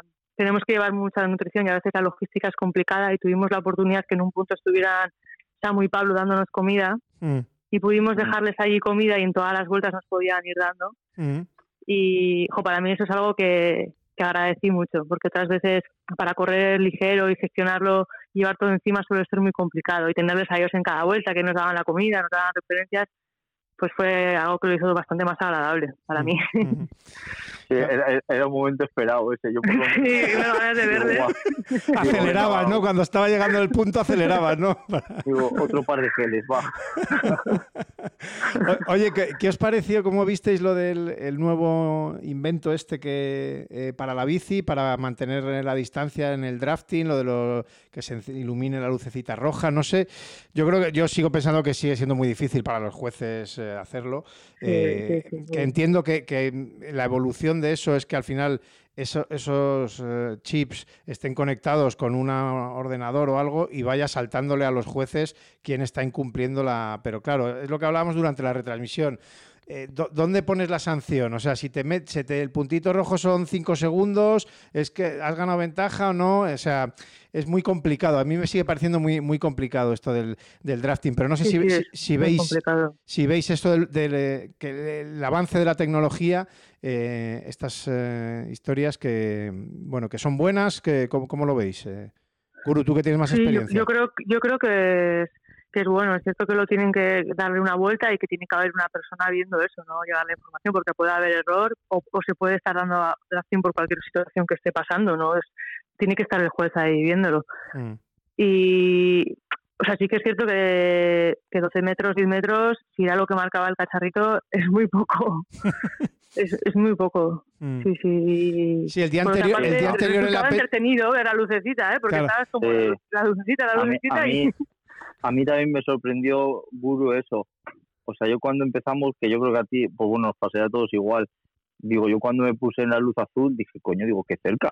Digo, hostia, digo, yo tenía, ¿sabes? Como una concepción más, más tal. Y encima, yo, por ejemplo, a la mínima que iba en azul, jolín, era muy fácil ponerse en rojo y al final eh, vas casi, por lo menos, quitando a lo mejor giros y cosas así, que es lo que es un poco más complicado, ¿no? Sobre todo cuando haces una bajada y llega de repente una subida. Mm pero yo era más fácil casi ir en la naranja, que era como más metros, mm. que, que, ir jugando ¿no? en la distancia del azul al drafting, que era el rojo parpadeante. Mm. O era como entretenido y todo. Era Eso te iba a decir, que, que por lo menos te, te, entretienes, ¿no? Vas ahí pasando el rato de bici mejor. Ahí, ahora en rojo, ahora la voy a poner en naranja, venga, ahora. Lo que pasa es que luego en la segunda vuelta también a ver grupos de edad, pues era un poco era, complicado, sí. Ah, claro. Era complicado. Eh, pero ellos no tenían, los grupos de edad no tenían. No, no, no, pero claro, pero están, están, en la situación, están ahí. Claro, claro. Y se deforma el dibujo. Claro. Oye, eh, nada, que no, os quiero enredar más, que mucho más, que, que también tendréis que, que descansar. ¿Satisfechos, eh, contentos con, con el resultado? Entiendo que sí, pero no sé, ahora ya han pasado un par de días, no sé si os ha dado tiempo a, darle una vuelta a, la, carrera mentalmente, a todo lo que vivisteis, a todo lo que hicisteis y, si yo creo que sí, que es para estar muy contentos, pero quiero que me, digáis un poco, ahora ya con la calma, con la tranquilidad, qué conclusión sacáis de, este campeonato del mundo eh, tan, bueno, yo creo que tan espectacular para, para vosotros, pero no sé si dónde tenéis la medalla, si ya la habéis puesto en un sitio especial o de momento hay que recuperarse y luego ya pensaremos en esas cosas o, mm. qué. A ver, venga Antonio. Sí, eh, no, la verdad que, a ver, súper contento, súper contento. La medalla en un cajón, no te voy a engañar. O sea, o sea porque estoy, estoy en Ávila y, no podemos dejar las cosas mm. por, por tal. Eh, pero no, al principio, pues bueno, como te he dicho, un poco después de acabar la carrera sí que hice, jolín, y, dices tú, joder, ¿dónde le puedo yo, joder, poder quitar estos 30 segundos, digo, después de 5 horas y pico, ¿no? Mm. Pero bueno, al final creo que también eso es lo que da valor a, a, estas carreras, ¿no? El, que esté así de apretado, ¿no? O, bueno, creo también pues el público eh, se lo pasó bien, ¿no? Eh, al final como que me toca a mí perder, ¿no? Otra vez me toca ganar y hasta al final en eso consiste, ¿no? El, el deporte y como te he dicho, si me dicen antes que hacer este resultado debutando en, larga distancia, que al final nunca sabes qué puede pasar. Mm. La verdad que, sí, que, contento. Mm, ¿Te, Habrán, ¿Te, Habrán, ascendido allí en, eh, en la academia o no? Sí, una cosa. no te han dado ni un respiro, ¿no? no, no, no, ya tuve examen de defensa personal, así que nada. ha sido así un poco, un poco brusca la llegada, pero bueno, la verdad contento de estar aquí aquí con, bueno con este resultado. Eh, tu gurú, bueno, eh, tu primera medalla en un mundial, y eso que has hecho unos cuantos, eh, pero ¿quién te lo iba a decir? Eh? pues yo, sí, sí, yo lo veo desde otro lado, ¿no? Que, yo veo que a Antonio le quedan un montón de mundiales por delante y que le va a llegar esa medalla de oro seguro. Y yo estaba en el lado de que en 2015 estuve lo más cerca posible de las medallas, ¿no? Y con el paso de, los, de en, su momento también me supo a gloria esa medalla, ¿no? Pero con el paso del tiempo pensaba, jo, lo tuve ahí y ya pues muchos años no, no, o sea, no lo conseguí, no lo voy a conseguir. Y, y mira, ha llegado, ha llegado ahora, ¿no? Y, me sale muy bien. Que por cierto, en todas las entrevistas he dicho que había corrido siete mundiales y ayer haciendo recuento a la vuelta que decía mi pareja, pero ¿estás segura que son siete? Y hicimos recuento y eran ocho. ocho mundiales ya, madre mía, que se dice pronto. Así que eso puedo decir a Antonio que, le quedan muchos por correr y que, seguro que se lleva esa medalla de oro. Muchas gracias, gracias. Oye, ya, ya la última, ¿qué, hacéis? Eh, ahora, bueno, evidentemente recuperar, descansar, pero ¿qué planificación tenéis de, de temporada? ¿Por dónde vais a tirar cada uno, eh, Antonio? Pues yo la verdad, justo hace una hora más que Cipri, dice, cuando tengas un rato que hablar, dice de, a ver qué, vamos a hacer ahora, ¿no? Porque yo creo que, pues bueno, eh, también tengo que ver un poco cómo recupera el cuerpo, ¿no? De, Ibiza y sobre todo recuperar recuperar bien. Mm. Porque, bueno, también eh, hice Mogán, hice el, el Mundial de Dualón, esto, ¿no? Sí, es verdad. semanas duras y hay que, hay que, pues eso, hay que recuperar, hay que recuperar bien y nada, eh, yo creo que nos vamos a centrar en, en carreras de, de, franquicia Ironman y Challenge. Me, me, gustaría competir, la verdad, alguna prueba en, en España, como puede ser, pues bueno, Zarau, que tengo un muy buen recuerdo del año pasado, ¿no? Y, alguna más. Pero la verdad que el calendario está tan con tantas carreras, ¿no? Y, y al final, eh, pues bueno, eh, hay que hay que elegir, ¿no? Y, y los viajes son largos, eh, las carreras cada vez son más duras, ¿no? Y hay que apuntar bien, ¿no? Por para hacer, pues bueno, para hacer buenas buenas carreras, ¿no? Así que yo creo que voy a centrar un poco en eso, ¿no? En seguir haciendo 73 de Ironman y algún challenge y a ver si suerte y entrara en, en la PTO de, Milwaukee, en Estados Unidos. Y nada, hacer, intentar hacer carreras al final con los mejores, ¿no? Para medirnos a ellos y, ya está, es un poco, un poco eso. Eh, ¿Tu gurú? Bueno, a mí también me toca esta tarde sentarme a hablar de, lo que queda de, de calendario. Sí, yo la segunda parte de la temporada la tengo clara, que es competir en el Ironman de Hawái. Y en esta primera parte sí que me gustaría terminar este ciclo de entrenamiento corriendo un Ironman. Y bueno, correré, ahora es verdad que hay un montón de carreras a nivel nacional ahora y, bueno, pues organizarme un poco para correr alguna de ellas, pero terminar el ciclo este con, con una competición Ironman distancia larga. ¿Y, nos queda mucha guruche todavía o qué? bueno, de momento este año hay, hay muchas ganas, hay objetivos grandes. Es cierto que, que, mi, que mi carrera deportiva ya es corta, pero bueno, estamos en el mejor momento consiguiendo mis mejores cosas, así que...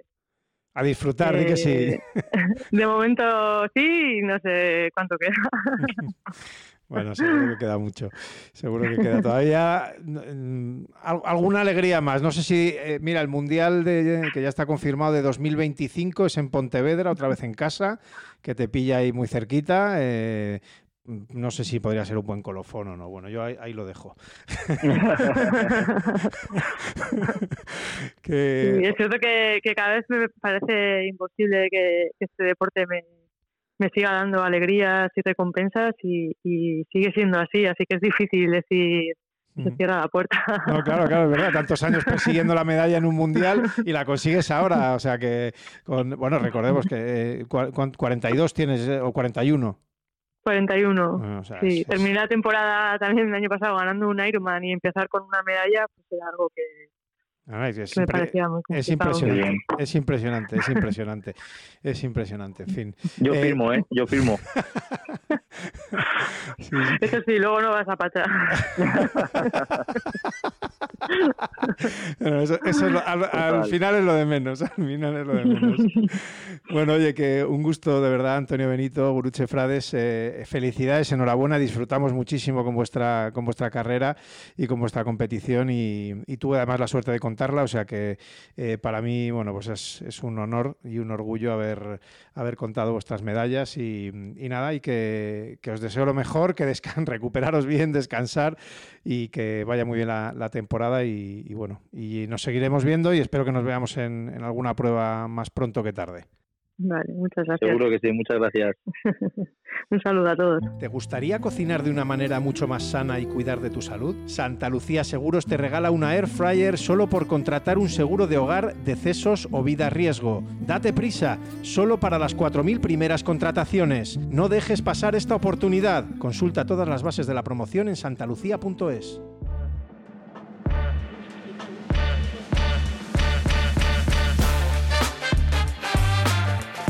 para triatlón.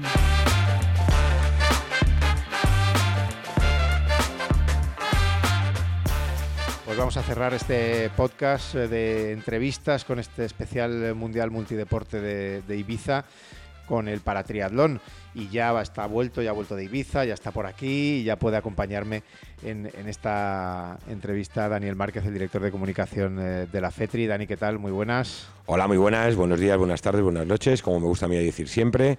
Te he dejado solo en este número.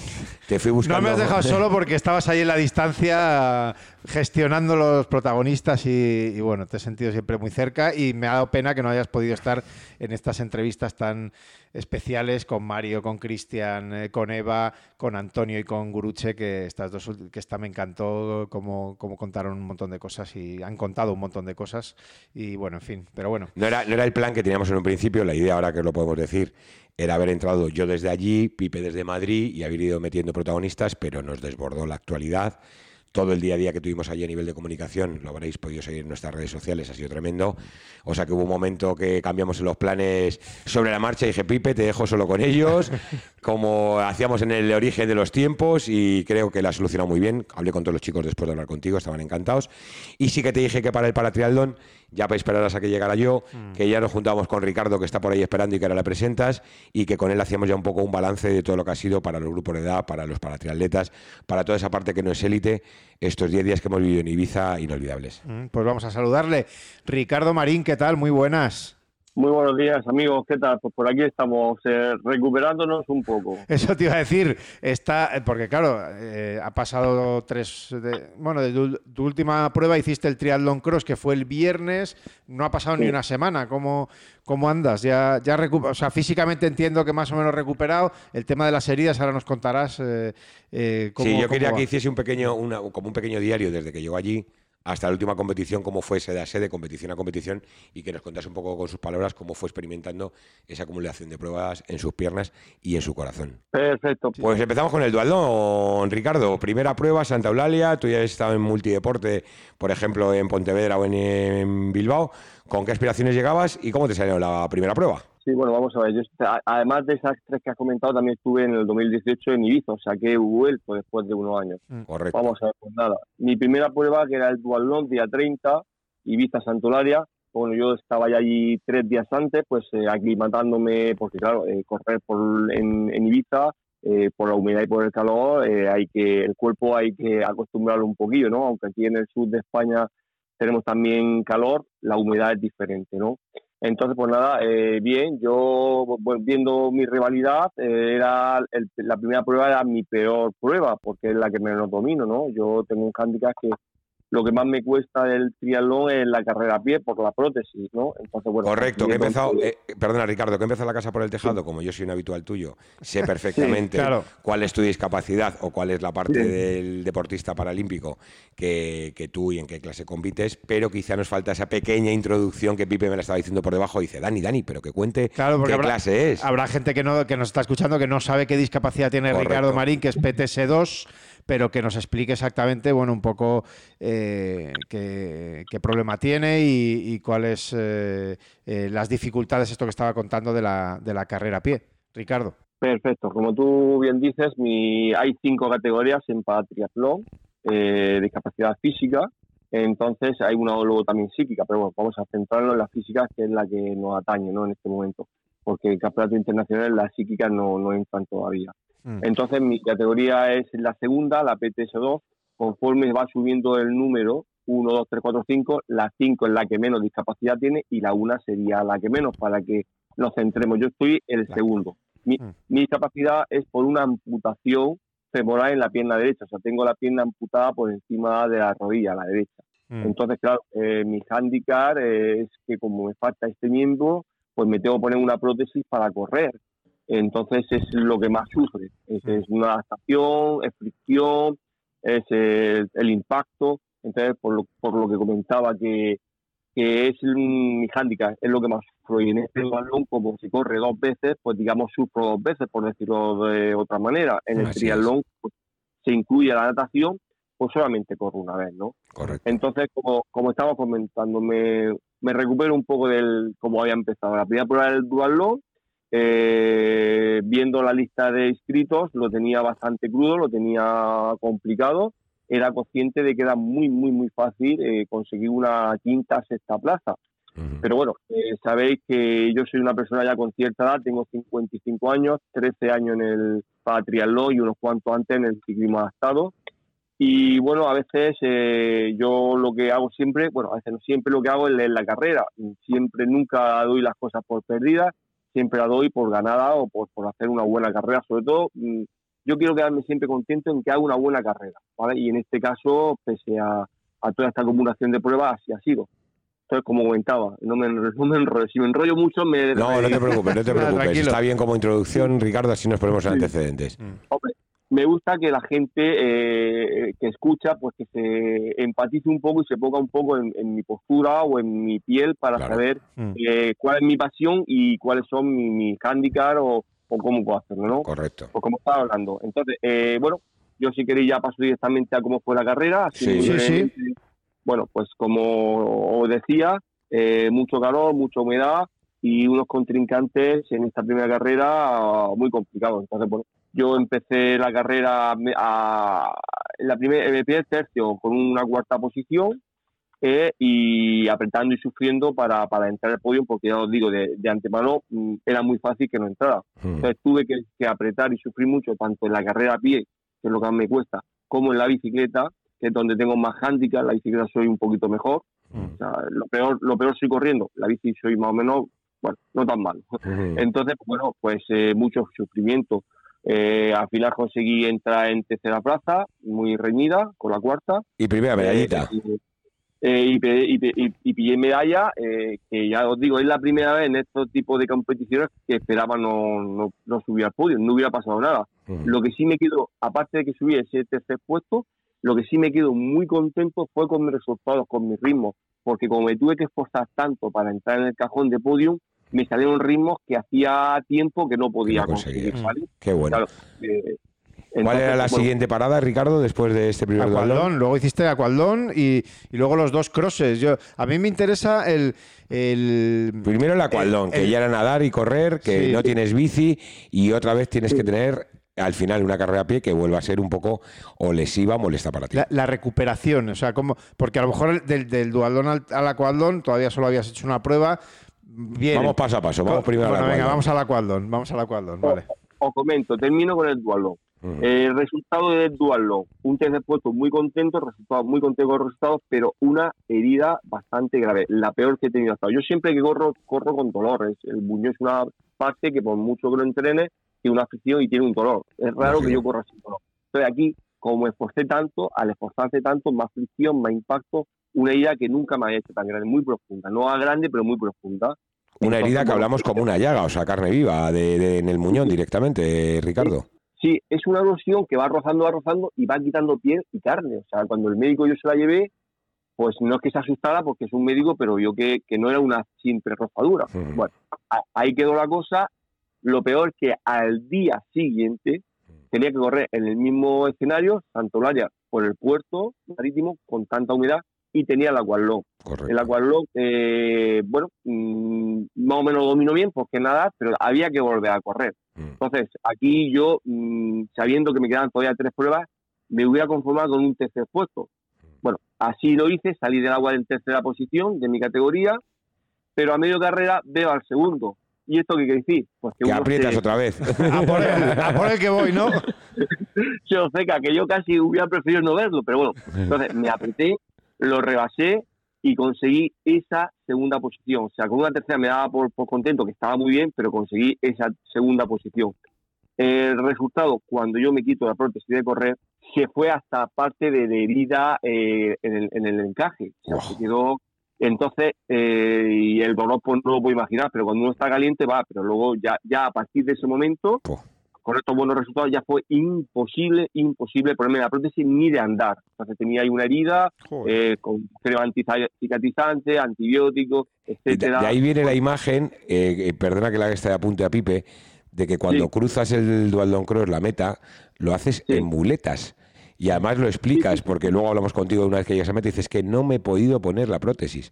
Entonces llegamos al Dualdon Cross y cuéntanos la aventura del Dualdon Cross sin prótesis, porque esto ya es lo que faltaba. Claro, sí, además el, Dualdon Cross que eh, poco, muy técnico, además. Por recordar, ¿eh? muy, técnico el circuito, por el campo, eh, lo cual dificulta más, bicicleta de montaña, efectivamente, en fin. Era una vuelta de tuerca más, Ricardo, lo que te, lo que te esperaba en San Antonio de Pormani.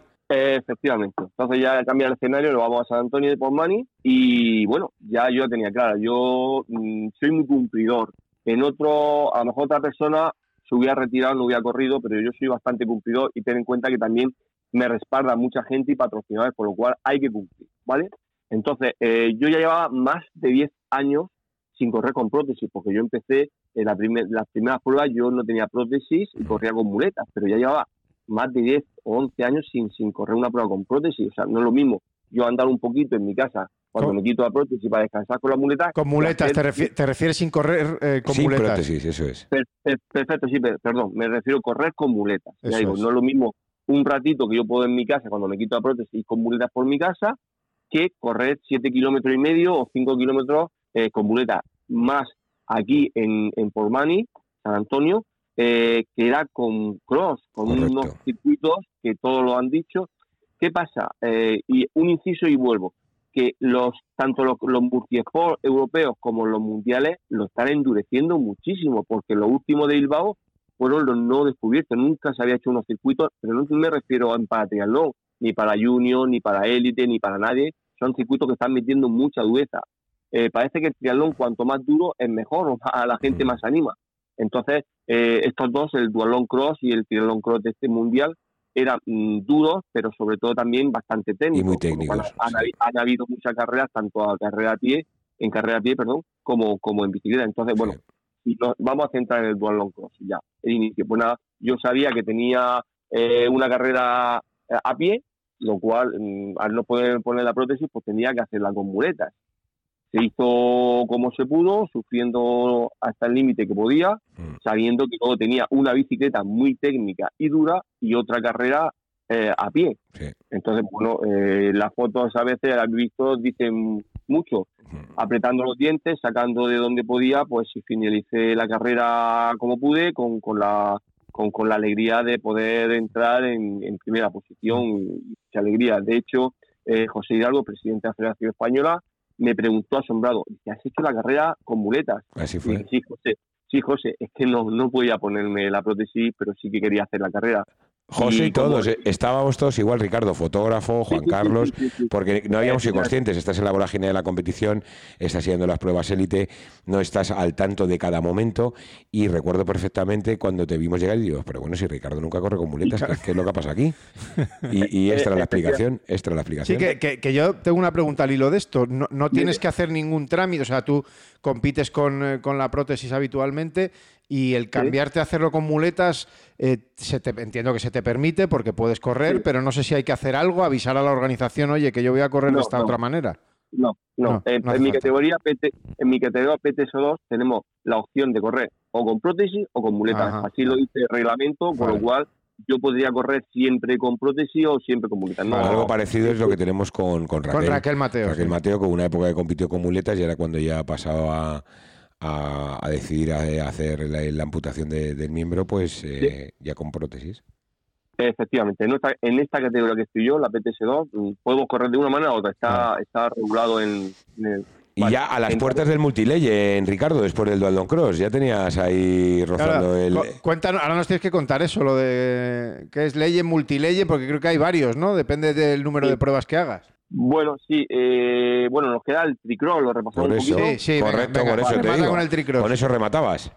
Lo, lo, dicho, entonces eh, había gente pues, como, como Dani o como José Hidalgo, como mucho que a lo mejor eh, no me habían visto nunca correr con, con buletas y entonces pues claro, era, era, era asombro, ¿no? Bueno, yo sí en la época de Finisher, Ricardo, que te hice una entrevista hace muchos años, no sé si te acuerdas cuando estaba en Finisher. Ah, yo sí, yo sí.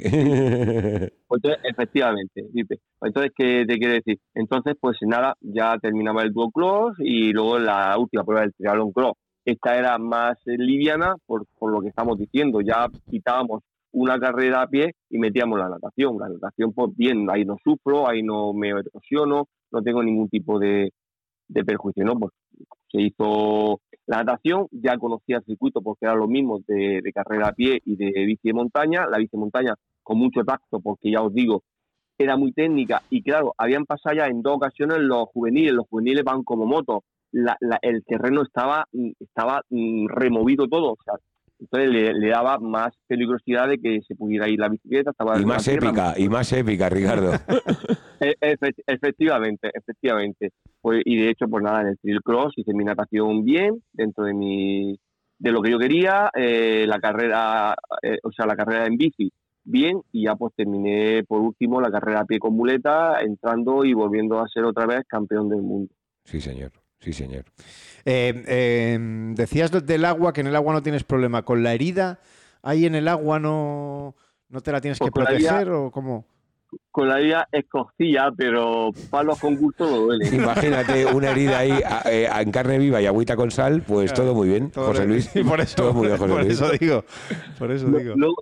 Luego, en el T-Cross volví a curarme ya eh, y estaba el mismo médico que me había atendido en Santural en el Dualó Dice, pero es que sigues por aquí. ¿No te has ido a tu casa ya, bonito? como, diciendo, es que, como diciendo, es que tú eres masoca, pero ¿qué quieres? y entonces, pues, pues nada, la verdad que muy contento. Y si queréis pasar un poco a los premios Legend. Claro, es que, eh, yo tengo la duda, no sé si, si es cuatro Legend y los cinco multilegend o cómo se llama exactamente. Eh, y cuéntanoslo, a ver a mi, a mi entender, a mi entender, porque yo ya en Ibiza en el 2018 hice tres nada más y no entraba en el Legend.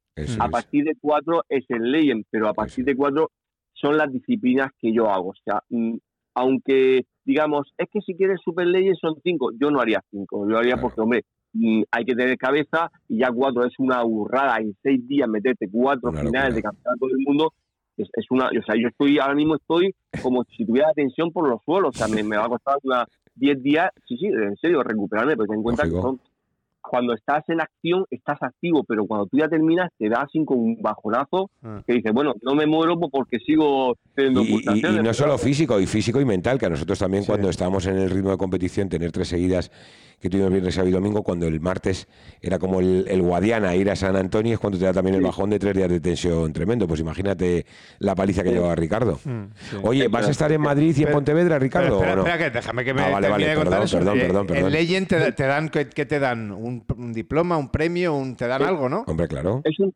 es un trofeo, es un depende, depende de cada sitio, pues es una especie de, no es copa, es como un trofeo, como una plaquita, que pone Legend y, y hasta eso pues es más que nada simbólico, más que nada creo que sirve a nivel personal que, que para otra cosa, o sea, no tiene ninguna otra cosa, es decir, bueno, soy Legend, entonces, bueno, he conseguido el Legend, es muy importante, pero no es como una medalla, no es como una cosa que te pueda luego pues, servir para tipo subvenciones o cualquier cosa, ¿entiendes?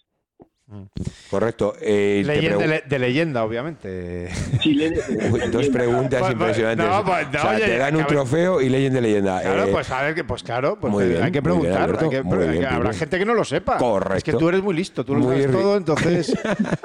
¿Sabes lo que pasa, Ricardo? Que yo tengo por defecto, como estoy metido en el, en el tema, y es verdad que Pipe hace muy buenos apuntes a nivel, a nivel de estos didácticos, información, porque yo di muchas veces cosas por hechas que, que efectivamente conviene mucho recordar. Muy bien, Alberto. Bueno, tus preguntas han estado muy bien. Una puntuación, una puntuación. Eh, tenemos que pensar que nos está oyendo que estamos hablando de un campeonato del mundo. Del mundo, sí, sí, correcto, sí, correcto. Es que, es que pueden venir eh, cualquier deportista de cualquier parte del mundo. O sea, teóricamente tendría que venir los mejores de cada país. Entonces, hacer y finalizar una prueba ya es está bien, pero por ejemplo, en este caso, para conseguir un Legend, cuatro fuerzas, ser finisher en, en, cuatro campeonatos del mundo, eh, hay que tener mm, reaños, por decirlo de alguna manera. Sí, sí, sí, y tesón y... hay que, hay que este ser Ricardo Marín, hay que ser Ricardo Marín. Uno de ellos, uno de ellos. en, este, bueno, yo creo que estamos un poco locos porque ten en cuenta que eh, también eh, soy muy afortunado porque aparte de ser finisher en cuatro campeonatos del mundo, me llevo cuatro medallas de, de, campeonato del mundo, dos primeros, un segundo y un tercero. O sea que eh, es que a veces yo digo, pero pero este tío, esto lo he hecho yo, pero yo soy, yo soy capaz de hacer, ese soy yo. impresionante.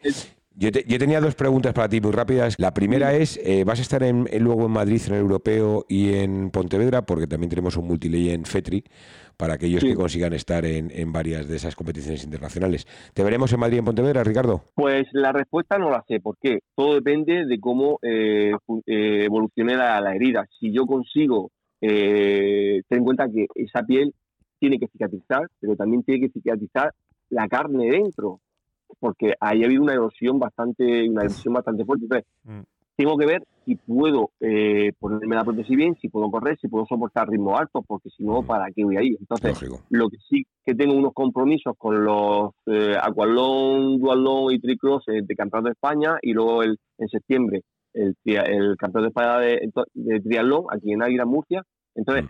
sí que a eso estoy comprometido, quiero hacerlo, pero mm, todo va a depender de, de cómo evolucione la lesión. Si pudiera, sí, si no, pues habrá que, habrá que ser cabal y dejarlos pasar. Mm. Y yo la última por mi parte va en torno a los patrocinadores. Por un lado, Costa Cálida, que como murciano me imagino que estarás muy contento de que la Federación Española de Triatlón haya llegado a un acuerdo con tu región, con Murcia. Y que podamos llevar ahí en el pecho, sobre todo principalmente los élites, un trocito de tu tierra, que yo sé que eres muy orgulloso de tu tierra y de Murcia. Y luego la segunda, toda la ayuda que recibes del Comité Paralímpico de Santa Lucía y todo ese proyecto de promesas paralímpicas CaixaBank, en la que tú ya como abuelo de la triarmada, como de la paratriarmada, como te denominas con Kini, vas viendo a todos esos chavales jovencitos que llegan. Ricardo, ¿cómo, ves todos esos proyectos ahora de gente joven que entra en el paratriatlón y qué, y qué consejos, qué recomendaciones le das desde tu voz de la experiencia? Que, ojalá hubieran estado en tu época, ¿no? Hace, años. ojalá, ojalá. Eh, no puedo imaginar cómo cómo empezamos con el patriatlón. Yo soy de los primeros, ya llevo para 14 años, y esto parecía la banda de Pancho Villa. Cada uno íbamos, eh, no había una, una legislación bien, ha ido evolucionando todo. Bueno, te respondo conforme me preguntas. Que Murcia apoye este tipo de iniciativas en el triatlón o en cualquier otro, eh, a mí me encanta, porque es lo que tú dices, es un, un trocito de, de, tu tierra que se pueda difundir, que pueda ayudar al deporte de cualquier aspecto, ¿no? Entonces, ya os digo, eh, con lo, el Ibiza organizaba eh, eh, convivencias para los triatletas y para triatletas y ahora pues más apoyo todavía. Entonces, con eso muy, muy contento. Vale, y la segunda pregunta que era, que ya se me ha pasado. Sí, lo de los chavales, lo de los jóvenes que, ah. eh, bueno, pues eso, que, vienen, que vienen ahora, que, los, que tú los ves, que, eh, cómo van creciendo, cómo van, eh, también supongo que mejor, mejores medios, un poco, el, ¿cómo ves tú ahora a las nuevas generaciones, vamos, a esa, a esa nueva paratriarmada de, de chavales que, que vienen pegando fuerte? Pues mira, eh, me alegro muchísimo que me haga esta pregunta, como decía alguien por ahí. Mira, esta iniciativa es, es maravillosa porque eh, la, la FETRI organizó eh, una ayuda de jóvenes promesas, promesas paralímpicas, en la que yo sigo siendo responsable, ya no de a través de la FETRI, sino de mi comunidad, del, del triatlón región de Murcia. Soy responsable de, del triatlón e intentar sacar jóvenes promesas que tengan una evolución y una mejora y estoy muy contento porque yo llevo sacado un, hasta ahora un, un tándem que ahora mismo está en Yokohama para competir, Abel y, José, y tengo dos o tres más que va a salir seguramente. Entonces, eh, ten en cuenta, mira, yo tengo 55 años, yo no sé el tiempo que seguiré compitiendo, no creo que pueda aguantar el tipo mucho más tiempo. Entonces, lo que sí me gustaría, en serio, es dejar unas raíces en Murcia, que, que dejar una huella, decir, bueno, yo voy a pasar ya, pero puedo ayudar a otras personas con mi experiencia. Mm. Y entonces eso es lo que eh, se está trabajando ahora a nivel de Murcia, porque lo de las promesas políticas a través de la FETRI mm, ya aquello se dejó, y ahora pues mi, mi presidente, Diego Calvo, sí que me, me, está echando una mano, o estamos entre los dos gestionando, ver, eh, difundir esto, la visualización al deporte adaptado, sobre todo al patriatlón, y sacar pues los jóvenes que podamos y ayudarle de la manera que podamos. Pues, eh, pues muy bien, eh, nos alegra y nos encanta que gente con tu experiencia y con tu, y, con tu sabiduría en esto del, del, paratriatlón puedas ayudar a esos jóvenes, que mejor persona como que alguien como tú que puedas echarles, echarles una mano. La verdad es que, que yo creo que la FETRI están encantados de que gente como Ricardo pues puedas eh, ser el que ayude y el que guíe, digamos, a esos jóvenes a que sigan creciendo y a que sigan sacando resultados. Pues sí, así es. Muchas gracias Dani, Pipe, Pipe, Dani, eh, por esta entrevista y poder poner mi granito de arena un día más, en una oportunidad más, eh, pues, pues para difundir sobre todo, en este caso, el deporte adaptado. Estamos hablando de para triatlón, pero podríamos hablar de cualquier deporte, que lo importante es poder ayudar a la gente y, estar cerca. Muchas gracias a ti, Ricardo, y seguimos haciendo cositas juntos, ¿eh? Perfecto, un abrazo. Un abrazo. Y, me, debéis una cerveza. Totalmente, apúntatela. Sí, señor. Venga. Buenos días, gracias.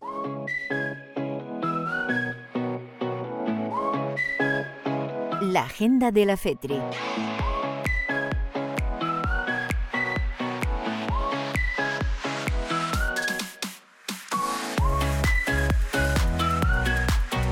Pues vamos a echar el cierre a este intenso e interesante podcast eh, con todo lo que ha sucedido en este Mundial Multideporte de Ibiza, la primera gran parada de este año 2023. En nada ya tenemos Madrid, luego será Pontevedra, pero la verdad que ha sido yo creo que todo un éxito eh, lo de Ibiza y ya nos acompaña Dani, eh, Berta Ballesteros, que se incorpora a contarnos, la verdad que es lo más interesante del podcast al final, más pues que lo que tú y yo. Más que nosotros dos. Sí, por eso. Berta, ¿qué tal? Muy pues buenas. Todo para ella muchas gracias por esos piropos. ¿Mucha paliza o no? Bueno, o sea, yo creo que nos hemos organizado bastante mejor que en Bilbao, que la experiencia nos ha dado ahí un toque muy bueno al equipo de comunicación de la FETRI y estoy contenta con todo lo que hemos hecho, cómo nos hemos organizado y al final hemos podido descansar también. No sé, estoy bastante contenta. La verdad es que a, priori era, era un poquillo más complicado porque entraba toda la parte del good loop, todo el tema de sostenibilidad. Sí, sí. ha habido dos acciones bastante potentes de una plantación de árboles y limpieza de playas. Pero como dice Berta, sí que conseguimos hacer hasta dos equipos o tres incluso trabajando a la vez, con los compañeros de 8 milímetros, con los fotógrafos, con Juan Carlos y con Pablo. Y luego pues Berta, Ángel Rubiano y yo, Ángel Rubiano en la parte de Media Pro y la verdad es que todo bastante cerradito.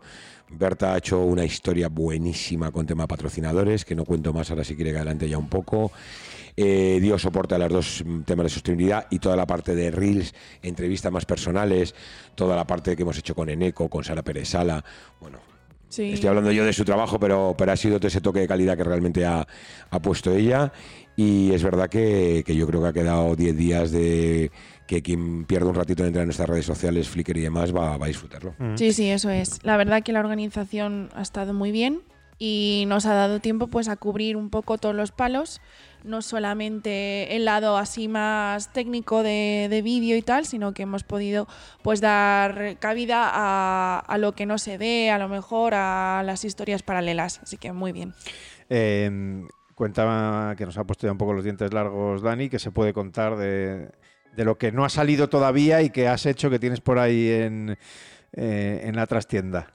Bueno, pues para empezar teníamos siempre la oportunidad de estar con, la selección española el día previo a las carreras y ese era un momento muy, muy, muy, especial para estar con ellos, para hacer vídeos así un poco más distendidos, un poco más informales y empezamos pues con, con los monos, con los nuevos monos de Costa Cálida eh, para la selección masculina y hicimos como un pequeño reel de ahora está muy de moda de que de repente saltas y o te tocas y, se te cambia la ropa. Vi el, del dualdón con las chicas, súper divertido, súper divertido. Y entonces hicimos eso con, tanto con las chicas como con los chicos. Eh, podéis ver a Mario Mola haciendo el tonto.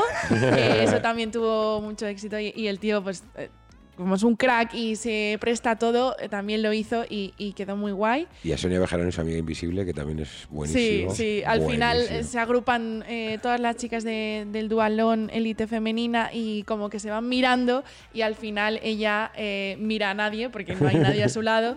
Nada, es muy gracioso. La verdad que se prestaron muy, bien y les gustó mucho y además pues les hace relajarse un poco. Claro. También con, lo hicimos con eh, el Aqualón y en vez de hacer lo de los monos hicimos una pequeña entrevista que estuvo también muy chula eh, entre Sara Pesala y... Eh, con el propio Cristian. Y Cristian, Fernández, exacto. también la vi, también la vi, muy divertida también. que debió venirle bien también para, para soltarse porque ganó, ganó la carrera, entonces pues bueno. Eh, y no sé, de acciones así con deportistas de antes de carrera. Muy interesante también todo el feedback que nos dio Sara Pérez después de PTO, que la cogió también Berta por banda y nos contó un poco cómo ha sido la carrera desde dentro, lo mal que lo había pasado, lo mucho que la apoya Elías, su padre y demás. La verdad es que estuvo esa parte a mí me encantó. La entrevista en profundidad que hicimos con Eneco para Marca después de 30 años de, deporte, que también hemos hecho otra pecita en el programa Todo Trialdón, que ya podéis ver en el canal de YouTube. Y que ya avanzamos que aquí en el podcast todavía no ha, no ha pasado Eneco y, y le exprimiremos. Le, tendremos aquí un día y, y, le exprimiremos un poco para que nos cuente cómo ha sido su carrera, su trayectoria y un poco todo, que nos hable de, su vida deportiva. Sí, bueno, de lo que más también tuvo éxito fue obviamente la entrada en meta de Mario Mola, que, llegó y tomó la cinta de meta, vamos, como... Qué carrerón hizo. Sí, sí, sí. Además estaba Carol y Hugo esperándole allí en meta. También hicimos otra pieza paralela en marca donde ellos dos ahí en exclusiva nos cuentan un poco cómo está siendo la nueva etapa de Mario Mola, eh, siendo padre y, bueno, en el lado este más del, del dualón. Bueno, ahora le vamos a empezar a ver también en triatlón. Y, y, luego también con Cristian Fernández, pues la llegada a meta de Cristian Fernández con toda su familia que le estaba esperando, que llevaban unas camisetas que se hicieron especiales para el Mundial que ponía Forza Cristian y con ese mensaje que dio de, de, A, de amistad, de apoyo, que también pues triunfó, triunfó muchísimo en las redes.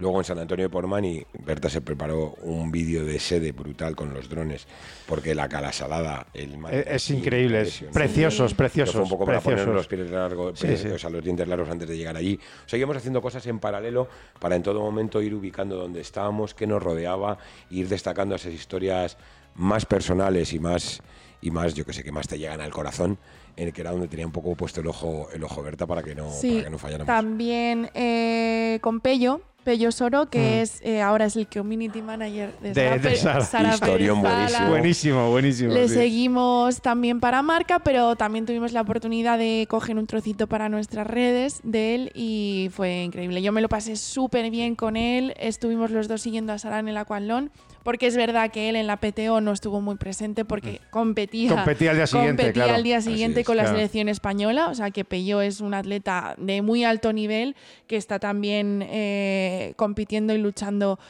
por eso entre esa, esa élite, ¿no? Decimoquinto fue. Sí, eso es.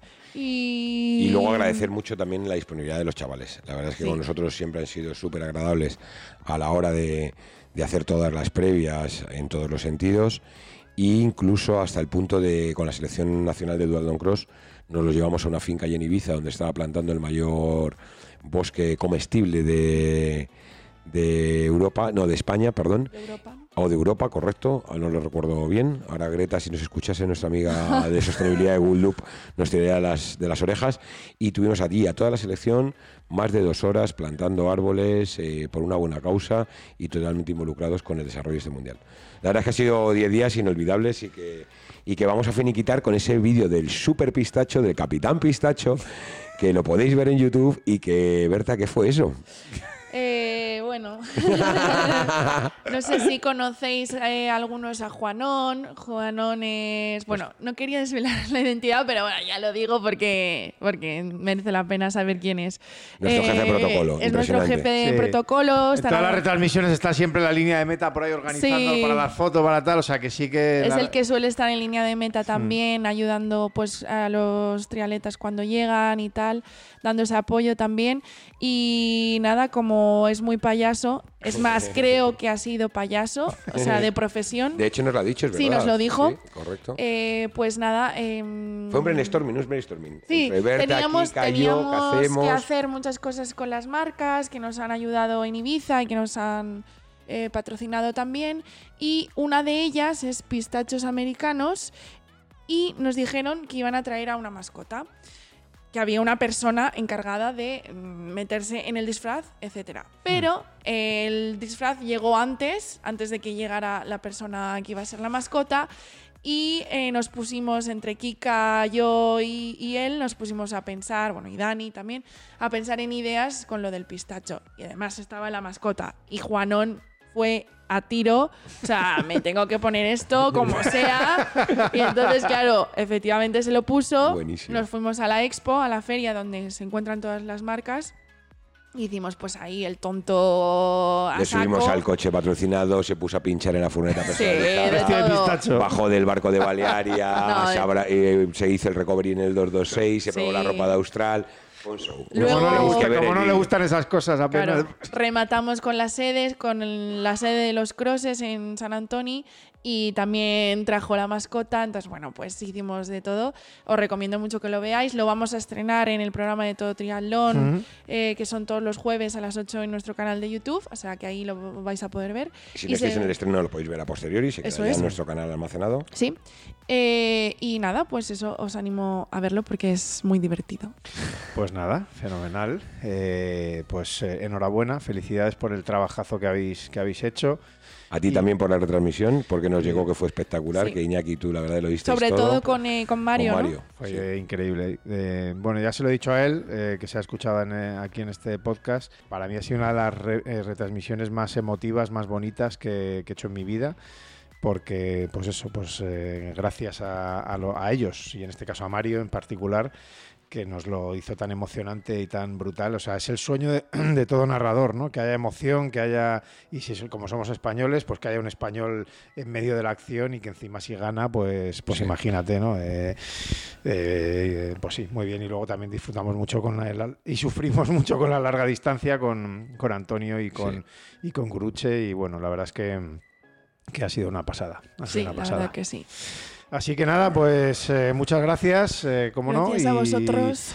Y, no sé si va ahora en breve haremos un sí, especial de Madrid. Eh. Sí, sí. tenemos 4 y 5 de junio Madrid, Campeonato de Europa. Ya sabéis, con prueba de Fenix Kit para los más jovencitos. Luego tendremos grupos de edad en dos distancias, en estándar y en sprint. Todo el paratriatlón o el triatlón adaptado. Y por último, las carreras élites, con puntos todo para los Juegos Olímpicos, tanto en los Olímpicos como Paralímpicos. Pero antes de eso tenemos Playa Daro, fin de semana, larga distancia, media distancia, gravel, tenemos Mérida, tenemos, bueno, no paramos, no paramos. pero en cuanto a podcast, efectivamente, en un par de semanitas, como previa a Madrid, haremos un especial a Madrid, que estamos barajando, hay tres nombres sorpresa, ya, ya os iréis dando cuenta quién es. Y queremos hablar también con Alicia García, que es un poco el alma mater de esa prueba, y con Iñaki Arenal para la parte técnica. Mm. Pues eso, eso ya hemos avanzado. Sí, recordaros que nos sigáis en las, en las redes sociales, Triatlón SP, TikTok, Instagram, eh, Twitter, Facebook, YouTube. Flickr, galerías de fotos de Juan Carlos. lo que queráis. Y, que, que sigáis todas esas historias que os contamos. Pues muchas gracias, Berta. Nada. Muchas gracias, Dani. Gracias a vosotros y también el canal de Tripasión, que si no, Alex y en Telegram. en Telegram, que nos echa la, bronquilla, y las quedas lideresas y bla, bla, bla, bla, bla, eh, trialón.org. Nada, nos vemos en un par de semanitas en ese especial eh, Madrid. Nos vemos. Gracias. Hasta luego.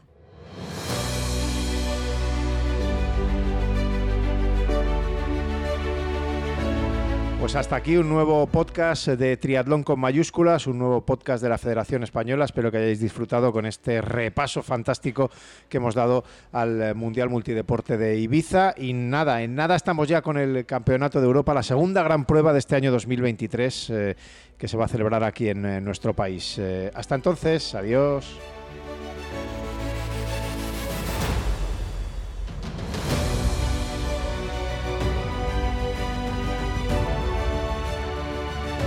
Triatlón con mayúsculas, el podcast de la FETRI.